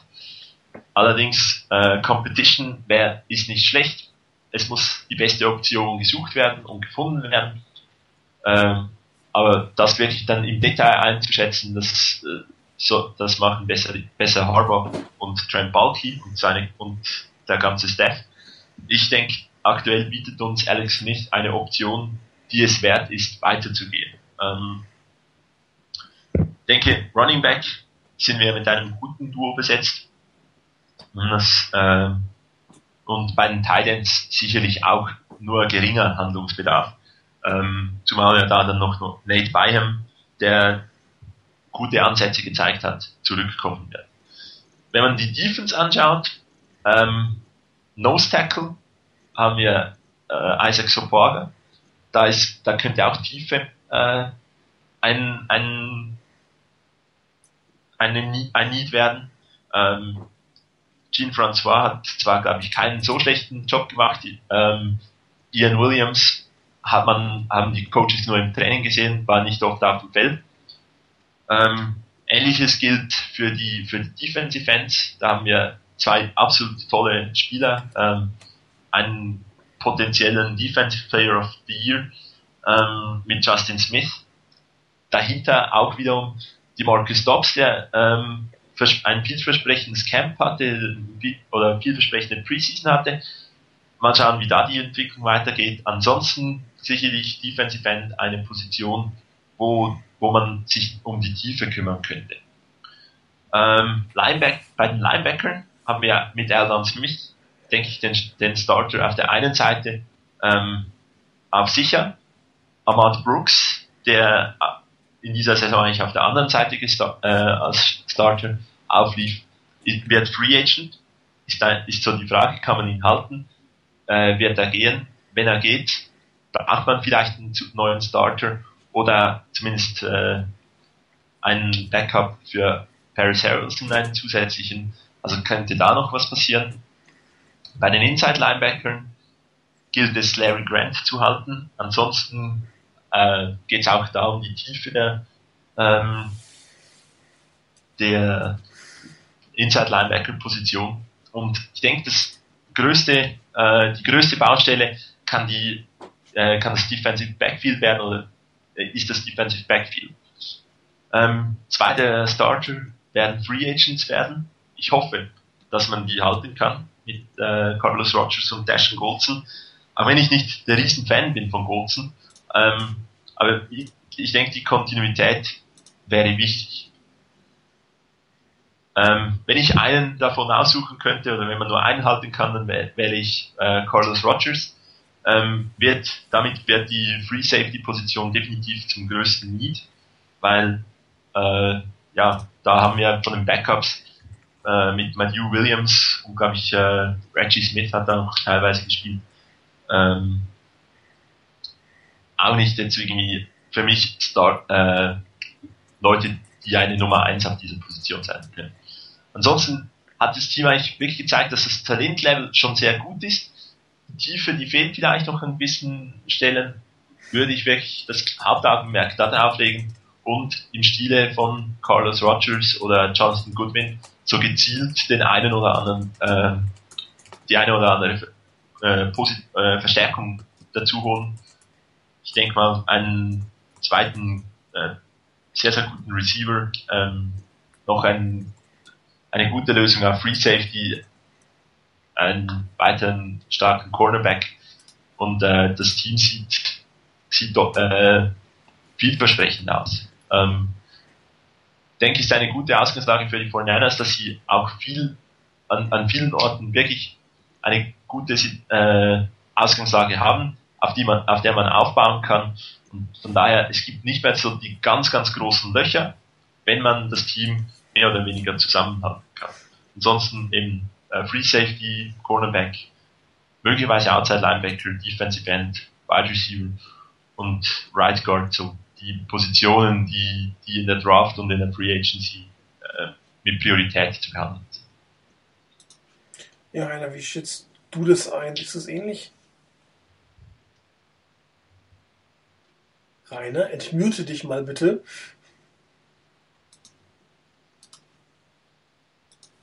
Hatte ich eigentlich gemacht. Jetzt hören wir dich. Weiß nicht, weiß nicht, was da jetzt war. Hatte ich eigentlich gemacht. Ich hatte das schon weggenommen. Ähm, ja, also von den Positionen her sehe ich das ähnlich wie, wie Chris. Ich sehe es ein bisschen anders von der Notwendigkeit her. Ich denke, dass ähm, gerade in der D-Line es wirklich dringend notwendig ist, mindestens einen weiteren richtig guten Mann reinzubringen, der auch wirklich regulär und regelmäßig in der Rotation spielen kann und bei dem der Niveauabfall nicht allzu groß ist. Denn ähm, ich habe das schon während der Saison irgendwann mal kritisiert, dass die Starter insbesondere in der D-Line bei den Niners doch sehr, sehr lange auf dem Feld stehen. Und ich kann nicht erwarten, dass das in der nächsten Saison, das sind alle, sind zwar nicht alle unbedingt die Ältesten, aber ähm, sie sind alle wieder ein Jahr älter, haben ein Jahr mehr auf dem Buckel und eben die vielen Plays, die sie hatten. Und ob das nochmal dann so hinhaut wie diese Saison, das wage ich ein bisschen zu bezweifeln. Also ich halte es für wirklich dringend geboten, in der D-Line mindestens einen Spieler reinzubringen, der, der in der Rotation spielen kann. Ob das jetzt ähm, speziell, spezifisch auf Right Defensive End ist, dass ähm, hinter hinter, hinter Justin Smith noch einer nominell auch schon dasteht oder ob das auf einer anderen Position ist. Ich weiß nicht, ob die Niners diesen Spieler schon auf dem, auf dem Roster haben. Ich sehe es noch nicht so und von daher wäre ich da sehr, sehr froh, wenn die Niners sich darum kümmern würden.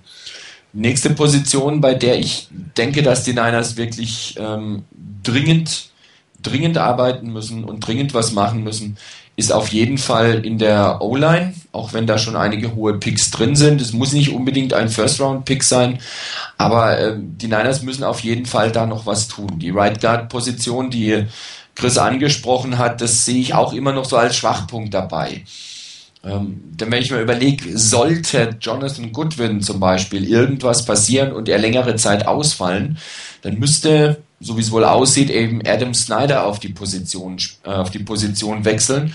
Und dann wäre ein Shiloh Rochelle äh, plötzlich wieder Starter auf Right Guard. Und ich weiß nicht, wie es bei, bei Kilgore aussieht, ob der dann ähm, von Backup auf Left Guard dann auf Right Guard wechseln könnte. Weiß ich nicht, müsste man abwarten. Ich habe da ein bisschen Bauchschmerzen dabei, wenn da irgendwas passieren sollte. Auch hier ist es sicherlich notwendig, Tiefe zu schaffen damit die Starter einfach ein bisschen mehr Luft haben für, für die Saison und nicht so viele Plays dann auch machen müssen. Ich denke gerade die Right Guard Position neben einer Position in der, in der D-Line, das sind so eigentlich für mich die zwei wirklich wichtigsten Positionen, die man adressieren muss. Alles andere hängt dann relativ stark davon ab, was denn jetzt in der Offseason passieren wird. Ich denke mal auf Wide Receiver mit einem, einem hoffentlich dann fitten Crabtree, der die, die Vorbereitung auch mitmachen kann. Und einem ähm, Kyle Williams und einem dann hoffentlich auch wieder genesenen Josh Morgan stehen die Niners äh, vielleicht von den Namen her nicht so überragend gut da, aber das, was die Spieler diese Saison gezeigt haben, lässt doch hoffen, dass da doch ein recht gutes Trio da ist.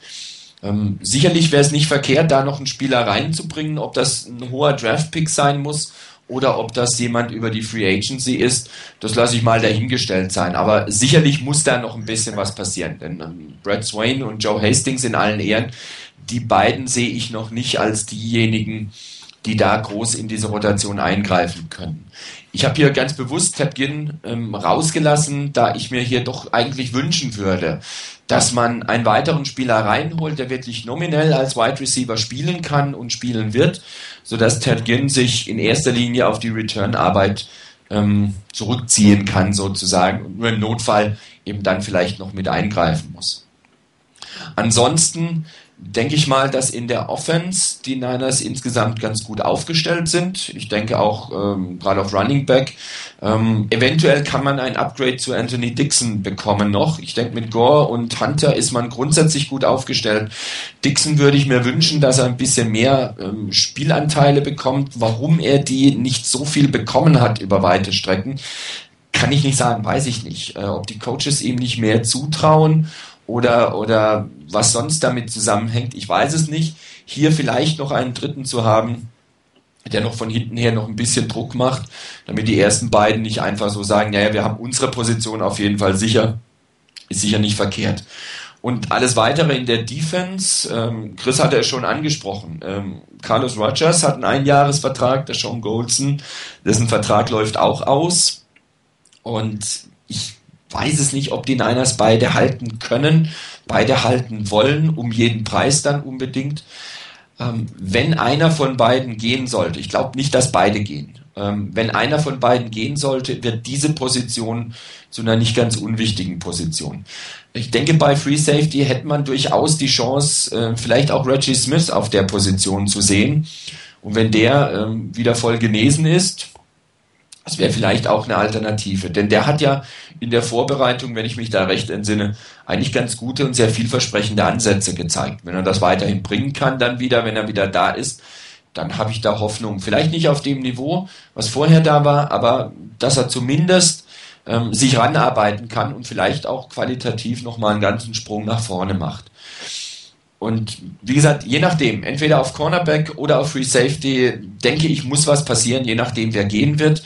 Bei den Linebackers, äh, denke ich mal, hängt auch ein Stück weit ein bisschen davon ab, was, was Larry Grant macht. Ähm, er hat, glaube ich, wenn ich es richtig weiß, auch nur einen Einjahresvertrag. Aber ich weiß nicht, ob der, ist der Free Age unrestricted Un oder restricted? restricted ist er. Ja. Er ist restricted, das heißt, da hätte man eine gewisse Chance, ihn zu halten, zumindest mal für nächstes Jahr. Und damit hätte man Inside Linebacker Trio, ähm, du hast vorhin schon gesagt, Martin, da braucht man sich beim besten Willen nirgendwo zu verstecken vor keinem anderen Team. Ich glaube, da würden die Niners ganz schön beneidet werden, wenn sie so ein Trio weiterhin zusammenhalten können. Auf Outside Linebacker erwarte ich eigentlich, dass Aldon Smith mehr und mehr wirklich die Starter-Position bekommt und auch ganz nominell als Starter und mehr und mehr Plays bekommt, auch von Anfang, an, von Anfang an in den Spielen. Von daher stellt sich dann die Frage, wenn er auf einer Outside-Linebacker-Position ist, was passiert dann mit Paris Harrelson? Bei den Niners äh, wird, er, wird Smith als Backup für Harrelson geführt. Ähm, was passiert mit ihm? Wechselt er die Seiten, wenn Ahmad Brooks nicht da sein sollte? Und was passiert dahinter? Also auf Outside Linebacker, da könnte ich mir schon durchaus vorstellen, dass da was passiert. Ob relativ hoch in der Draft oder über die Free Agency, lasse ich mich überraschen.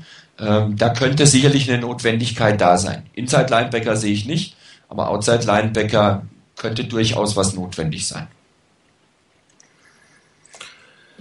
Ja, jetzt hätte ich mich fast mitgemutet. Also, ähm, die 49ers haben schon einiges an personellen Entscheidungen zu fällen. Zum einen, ihr habt sie erwähnt, die Jahresverträge, die auslaufen, wo man entscheiden muss, geht man weiter oder geht man nicht. Dazu gibt es definitiv äh, Positionen, die man verstärken sollte. Und ähm, es gibt dann noch zwei Spieler, für die man eigentlich demnächst eine Nachfolge finden muss. Ähm, und ich fange mit den beiden mal an. Das eine ist Justin Smith und das andere ist Frank Gore. Ähm, Justin Smith, ich glaube 33 ist er inzwischen. Oder 34. Ähm, wird sicherlich noch ein, zwei, vielleicht sogar drei gute Jahre vor sich haben.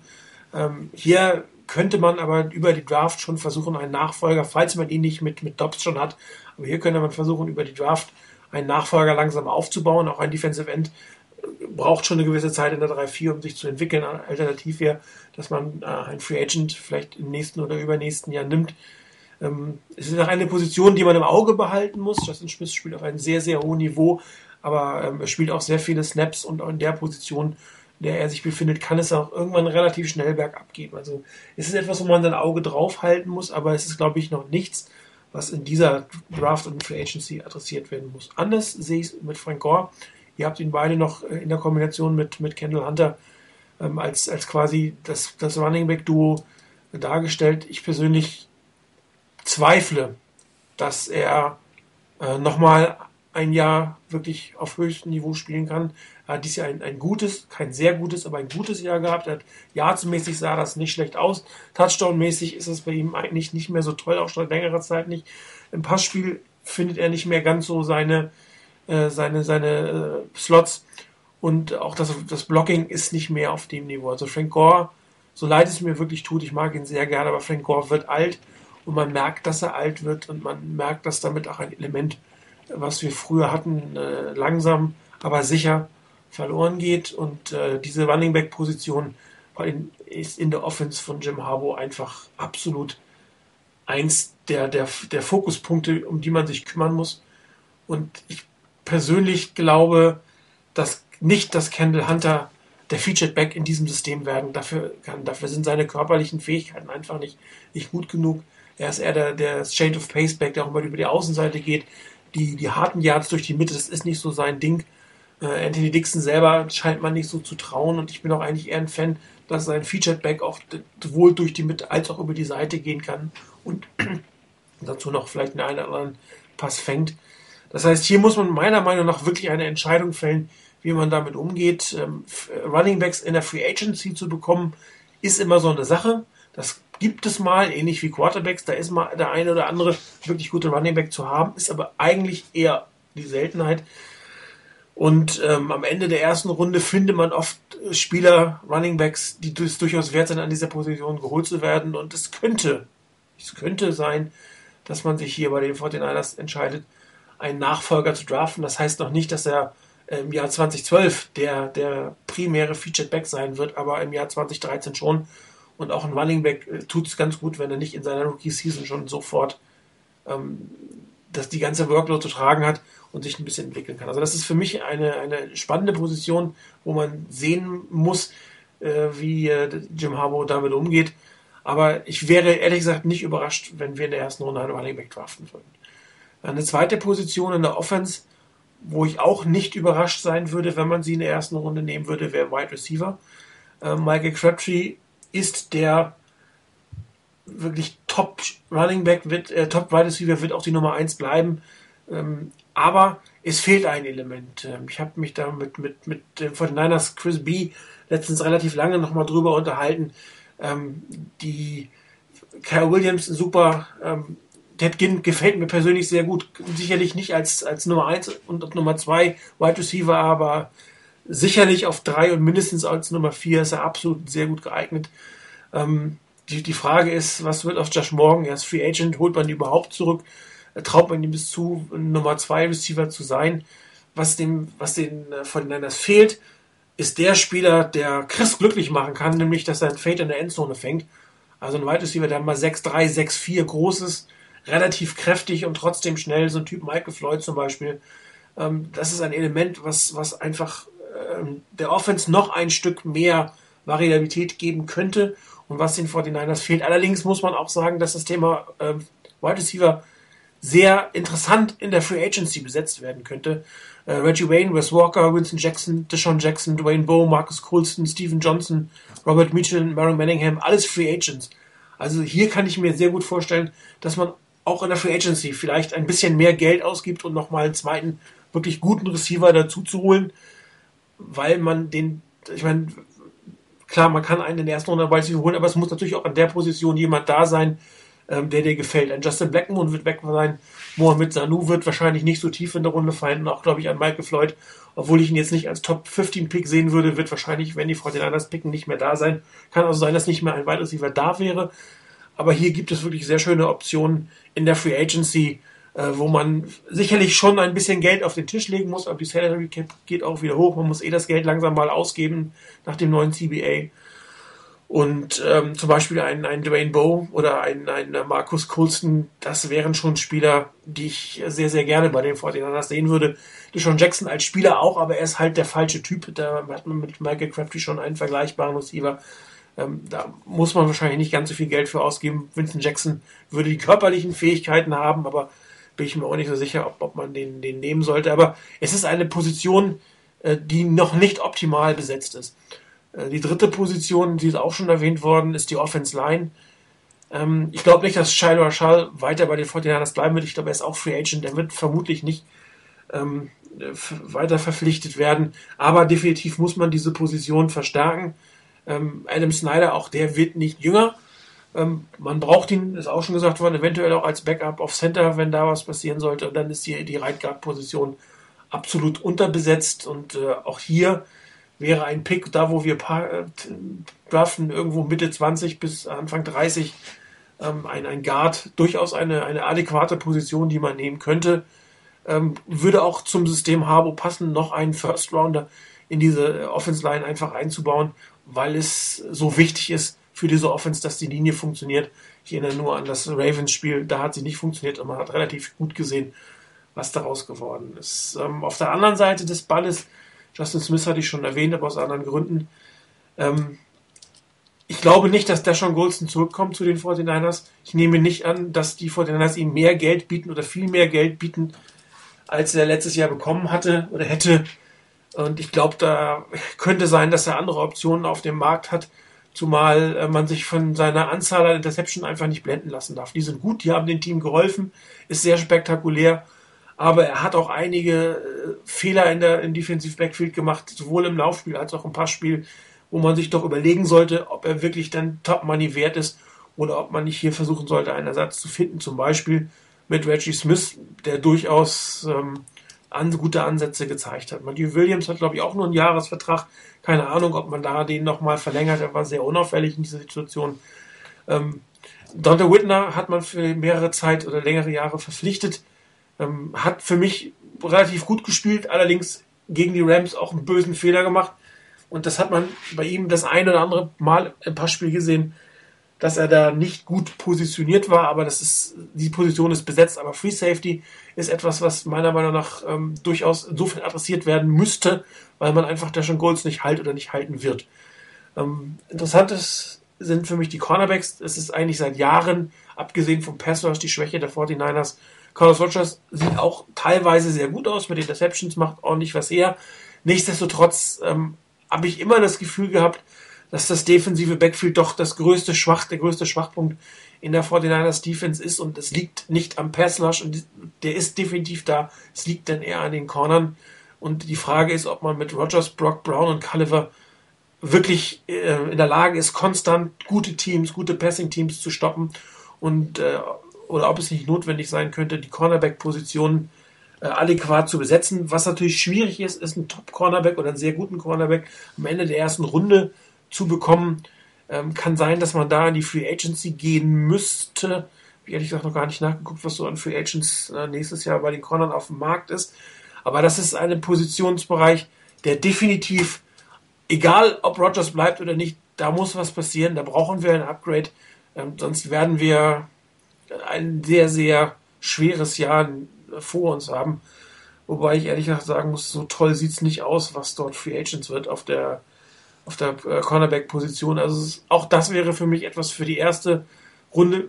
Zweite Runde, so, wo weit hinten wir picken werden, könnte für einen Cornerback schon ein bisschen schwer sein. Allerdings haben wir auch festgestellt, dass, dass das Scouting-Department wirklich super, super Jobs macht und auch in den hinteren Runden mit späteren Picks noch ähm, gute, wertvolle äh, Spieler für dieses Team bekommen kann. Wie gesagt, in, die erste interessante Sache ist, wie geht man mit der Nachfolgeregelung für Frank Gore um? Und davon wird meiner Meinung nach auch die ganze Draft-Strategie abhängen. Bei Free Agency erwarte ich jetzt nicht unbedingt, dass man da einen Featured Running Back bekommen könnte. Aber das ist so ein bisschen der Schlüssel für mich, zumindest was, was die Draft angeht. Und es ist meiner Meinung nach wirklich unumgänglich, dass man hier ähm, einen, eine Alternative findet, weil ich bin mir nicht sicher, ob er nochmal eine 1000 Jahre Saison drin hat. Ganz, ganz ehrlich. Auch wenn es mir schwerfällt, ich mag ihn sehr gerne, aber er spielt sehr lange auf Top-Niveau und erreicht jetzt das Alter, wo es beim Running Back auch von der einen Saison auf die andere einfach umkippen wird. Also Ray Rice wird, ähm, würde theoretisch Free Agent werden. Ich glaube aber nicht, dass man ihn aus Baltimore ähm, gehen wird, gehen lassen wird. Ähm, auch Marshall Lynch wird vermutlich in Seattle bleiben. Cedric Benson wird vielleicht sogar einen Franchise-Tag kriegen. Arian Foster ist Restricted Free Agent. Also da ist nicht wirklich viel zu holen auf der ähm, auf der Running Back Position. Also das könnte tatsächlich ein First Round Pick werden. Wobei man natürlich Running Backs in der Regel auch in den mittleren Runden ähm, durchaus was Gutes finden kann mit gutem Scouting. äh, wie man vielleicht mit Frank Oren das Beispiel hatte, man hat Kendall Hunter in, der Mitte geholt, ähm, Chris Culliver in der, in der dritten Runde äh, für Cornerback, was du vorhin angesprochen hast, konnte man auch was finden. Ähm, vielleicht eben nicht die Starter, ähm, aber Running Back erste Runde glaube ich eher nicht. Bin schon auf unseren Bock drauf gespannt. Ja, das könnte auf jeden Fall interessant werden. Es ist vor allem natürlich auch interessant, dass es wieder eine normale Offseason ist, also mit zunächst mal eigene Spieler weiter verpflichten. Man weiß dann schon mit, wieder etwas mehr, was, äh, was für Needs da sind. Dann gibt es die Free Agency und dann die Draft. Also von daher wieder was anderes als letztes Jahr.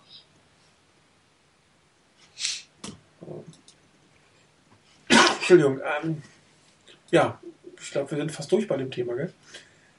Ähm, ich würde wieder eine Draft-Sondersendung ansetzen wollen, wenn wir dann so weit sind, äh, wo wir vielleicht wieder Marek und, und von der Crispino mit dazu nehmen.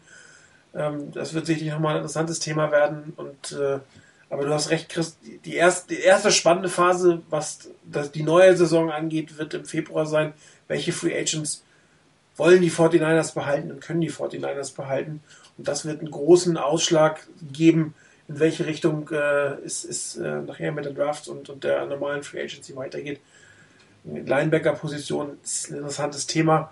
Kann durchaus mir vorstellen, dass man versucht, hier Ahmed Brooks nicht Free Agent werden zu lassen, ähm, um nicht allzu viele Baustellen nachher zu haben. Ich meine, wenn du Goldston, Brooks und Rogers verlieren solltest, dann hast du in allen drei Teamteilen hinterher eine Lücke, die du erstmal wieder schließen musst. Und das, dann wird es irgendwann auch schwierig. Ne? Das muss man auch mal sagen. Du musst ja adäquat besetzen, dass du mindestens gleichwertig, wenn nicht besser wirst, weil man muss ganz ehrlich sagen, die Ansprüche sind mit dieser Saison äh, gestiegen. Ich erwarte nicht eine 13 zu 3 Saison nächstes Jahr, aber ich warte definitiv die Playoffs und wahrscheinlich wieder ein NFC West Sieg, auch wenn das schon wieder schwieriger werden wird als dieses Jahr. Und wenn du mit diesen Ansprüchen in eine Saison gehst, musst du natürlich auch dafür sorgen, dass du Abgänge adäquat ersetzt und dann noch es schaffst, deine Schwachpunkte, die du hast, gezielt zu verstärken. Und das, das wird schon eine gewisse Herausforderung werden. Allerdings ist es ja auch ein bisschen mehr Geld da als, als die letzten Jahre, was die Salary Cap angeht. Und ich habe auch durchaus das Gefühl, dass das die Ownership bereit ist, Geld auszugeben, wobei sie es ja auch nach dem neuen CBA müssen. Das heißt, man muss gar nicht mehr danach denken, habe ich jetzt einen geizigen Owner oder nicht.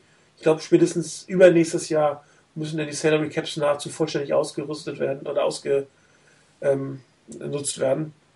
Und ähm, ich glaube auch dieses Jahr ist, ist die Prozentrate schon ziemlich hoch. Gut, ich denke immer noch, dass, dass unsere Owner cheap sind oder geizig oder so. Ähm, man hat immer wieder gute Spieler geholt. Ähm, das zeigt auch die, die, aktuelle Entwicklung, dass, dass man wirklich auf, dass Jim Harbour auf einem sehr, sehr guten Talentniveau ähm, aufbauen konnte. Ich darf, das darf man nicht vergessen. Man hat Leute wie ähm, Nate Clements wie äh, einen äh, Michael Lewis, Justin Smith, die haben nach San Francisco geholt, ähm, was nicht günstig war. Nee. Hat also wirklich talentierte Spieler geholt. Ähm, für die ist natürlich äh, bei Nate Clements, bei Michael Lewis nach einer gewissen Zeit auch ein, ein Update, äh, Update und Upgrade brauchte. Ähm, aber von daher, das, das Team hat eigentlich immer, war immer sehr bestrebt, qualitativ hochwertige Spieler zu holen. Ja gut, und wie gesagt, jetzt, jetzt müssten sie es eh, das heißt, diese Diskussion, sind sie cheap oder nicht, die werden eigentlich gar nicht mehr auftauchen, es sei denn, es geht einfach darum, dass du einen Spieler nicht cuttest, um irgendwie Dead Money oder sowas zu haben. Oder, äh, aber auch das haben die 49ers ja in letzter Zeit nicht gemacht. Und ähm, das Scouting Department, sowohl was die Free Agents als auch was die Rookies angeht, ist ja wirklich hervorragend. Aber du kannst natürlich auch nur eine gewisse Anzahl an, an Quality-Playern bekommen. Das, das muss man eindeutig sehen. Und daher solltest du versuchen, die Spieler, die du wirklich aus deinem Roster behalten willst, möglichst nicht den Markt testen zu lassen. Ähm, auch Alex Smith wäre natürlich sehr gut, wenn man ihn vor der Free Agency eigentlich äh, verpflichten könnte, weil man dann auch weiß, was er gekostet hat. Also da hat man schon einen Preis, weiß, wie es für seine Salary Cap ausgeht und kann sich auf einen oder anderen Spieler konzentrieren, beziehungsweise sagen, okay, den kann ich mir eh nicht leisten. Ähm, weil mein Quarterback zu teuer geworden ist oder was, was auch immer dann der Fall ist. Wir hatten vorhin noch die Frage, habe ich gesehen, äh, wie es dann überhaupt mit der nahen Zukunft ausgeht, also mit den verletzten Spielern. Es sieht wohl so aus, dass Kyle Williams definitiv das ärztliche Okay hat zum Spielen. Der wird uns, wenn er sich jetzt nicht im Training wieder verletzen sollte, von ich nicht ausgehe, gegen äh, wen auch immer zur Verfügung stehen. Delaney Walker ist heute ähm, im Team äh, auf dem Feld gewesen, sozusagen, allerdings in Zivilklamotten. Ähm, bei ihm geht es ein bisschen besser. Er soll wieder feste Nahrung zu sich nehmen. Er hat wohl bis, bis vor kurzem äh, nur flüssige Nahrung zu sich genommen, aber ähm, ob er überhaupt in den Playoffs wieder zum Einsatz kommen kann, ist absolut fraglich. Ähm, Ted Ginn hatte ich irgendwo gelesen, ähm, sollte eigentlich auch wieder fit sein. Da habe ich noch keine offizielle Meldung gesehen, aber auch da hat man nichts in letzter Zeit gelesen, was, was seinen Einsatz äh, jetzt unmöglich macht. Das heißt, zumindest die beiden Wide Receiver sollten wieder da sein. Bruce Miller selber ist ja schon im Spiel gegen die Rams, äh, nachdem er leicht angeschlagen war, wieder aufs Feld gekommen. Das sollte also auch nichts sein. Das heißt, abgesehen von, von Delaney Walker sollte man eigentlich in Bestbesetzung äh, antreten können, in anderthalb Wochen. Ja, was nicht passieren darf, dass jetzt einer irgendwie sich blöd im Training nochmal was verdreht oder was reißt oder sonst irgendwas. Ja, dann würde ich sagen, Playoffs haben wir schon angefangen. Gehen wir mal auf die nahe Zukunft, nächste Woche. Ich habe es mal ganz äh, theatralische Playoff-Challenge genannt. Das sind eigentlich nur die Tipps fürs, fürs Wochenende. Äh, wir tracken sie ja wieder mit. Äh, wie ist eigentlich unsere reguläre Saison ausgegangen? Rainer, du wirst runter. Ähm, ich muss es noch nachtragen von den okay. letzten zwei Wochen und ich meine noch irgendeine andere und zweimal war ich nicht dabei. Da weiß ich nicht, wie die Tipps waren. Da hat keiner mehr von euch was geliefert. Ja, da kannst du einen Stream anhören. Ja, gut, gegen, okay, gegen das wäre eine Möglichkeit. Muss ich erst mal rausfinden. So Aber ich guck mal. Es ist ja auch nicht so, dass ich ewig Zeit habe. Aber ich guck mal, ob ich das noch hinkriege. Alles klar. Also jetzt merken wir uns das aber. Das heißt, äh, ich fange einfach mal an. Äh, ich bin so ähm, Detroit gegen New Orleans. Äh, hier werden wir viele Punkte sehen. Ähm, wird sicherlich ähm, ein, ein unterhaltsames Spiel, sicherlich nicht das äh, für Footballer oder für Football-Feinschmecker, die, die ein ausbalanciertes Spiel sehen wollen, das Richtige sein. Äh, wer Spaß daran hat, äh, sich äh, Defense Back sich lächerlich machen zu sehen, der, der wird, äh, dem wird dieses Spiel gefallen. Ich rechne aber fast mit 80 Punkten mindestens in Summe. Äh, aber am Ende äh, glaube ich nicht, dass die Lions im Superdome gewinnen können. Die, die, Teams sind ungefähr gleich stark, meiner Meinung nach. Die Lions, bei denen geht es wieder aufwärts. Aber hier gewinnt das Heimrecht die New Orleans Saints werden das wohl machen, so mit vier bis sieben Punkten Vorsprung. Ähm, Atlanta gegen New York Giants ist für mich eins der interessantesten Spiele des ganzen Spieltages, ehrlich gesagt. Ähm, zwei qualitativ hochwertige Teams, wobei die äh, beide im Laufe der Saison ein bisschen underachieved haben, aber eigentlich keine schlechten Teams sind, gute Quarterbacks haben. Ähm, Gerade bei den Giants eine sehr gute De Defense, ähm, auch die Falcons könnten oder haben eine gute Defense, wenn sie sich mal zeigt. Leider hat sich in letzter Zeit nicht so oft gezeigt. Einige schlechte Spiele gehabt. Aber das könnte ein sehr ausgeglichenes Spiel werden. Ähm, ein interessantes Spiel meiner Meinung nach, was durchaus auch von den Falcons gewonnen werden kann. Also sie haben meiner Meinung nach eine echte Chance. Aber ähm, nach dem wirklich guten Saisonabschluss der Giants gegen die Cowboys, glaube ich, die gehen mit Schwung in diese Woche, nutzen da ihr Heimrecht und werden das Ding relativ knapp gewinnen. Drei, vier Punkte werden es maximal am Ende sein. Pittsburgh gegen Denver, ja, Tim Thibault gegen den Rest der Welt. Äh, wenn er so spielt wie die letzten vier Spiele, dann brauchen die Broncos eigentlich gar nicht anzutreten. Ähm, das war schon wirklich traurig. Drei Punkte gegen die Chiefs, das äh, muss man erstmal schaffen im negativen Sinne.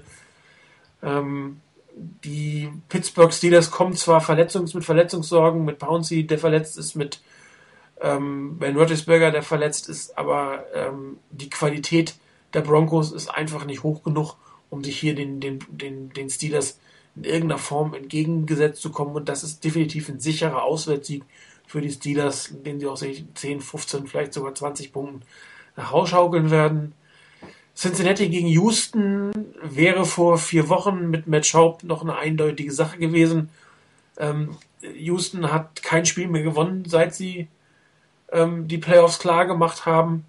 Äh, es ist auch nicht ganz einfach, sich aus so einem, so einem Tal wieder rauszuschleppen. Andererseits ist es das erste Playoff-Spiel in der Geschichte dieses Teams in einem äh, Stadion, was das Heimteam auch sehr stark fördert, muss man eindeutig sagen. Ähm, wird ein Spiel sein, was, glaube ich, erst im vierten Quarter entschieden wird zugunsten des Heimteams. Ähm, aber das bessere Laufspiel und die bessere Defense der Houston Texans wird sich, glaube ich, dagegen durchsetzen, dass sie Probleme im Passspiel haben ähm, und da vielleicht sogar mit Jake Delhomme äh, im Endeffekt auf dem Feld stehen, was nicht wirklich schön ist für ein Team. Ähm, aber ich glaube, hier werden die, die Texans, jetzt fast Oilers gesagt, werden die Texans äh, so im vierten Viertel davon ziehen und mit zehn Punkten gewinnen. Wer mag? Ja, ich übernehme sonst und beginne gleich äh, mit dem letzten Spiel.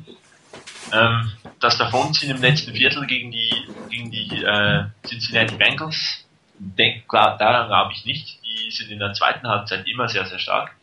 Äh, kann ein ausgeglichenes Spiel werden. Die ähm, Bengals letzte Woche gegen die äh, Ravens gesehen. Die spielen echt, echt solides, äh, soliden Football und ähm, ja, da kann ich mir vorstellen, dass die in den Auswärtssieg äh, packen.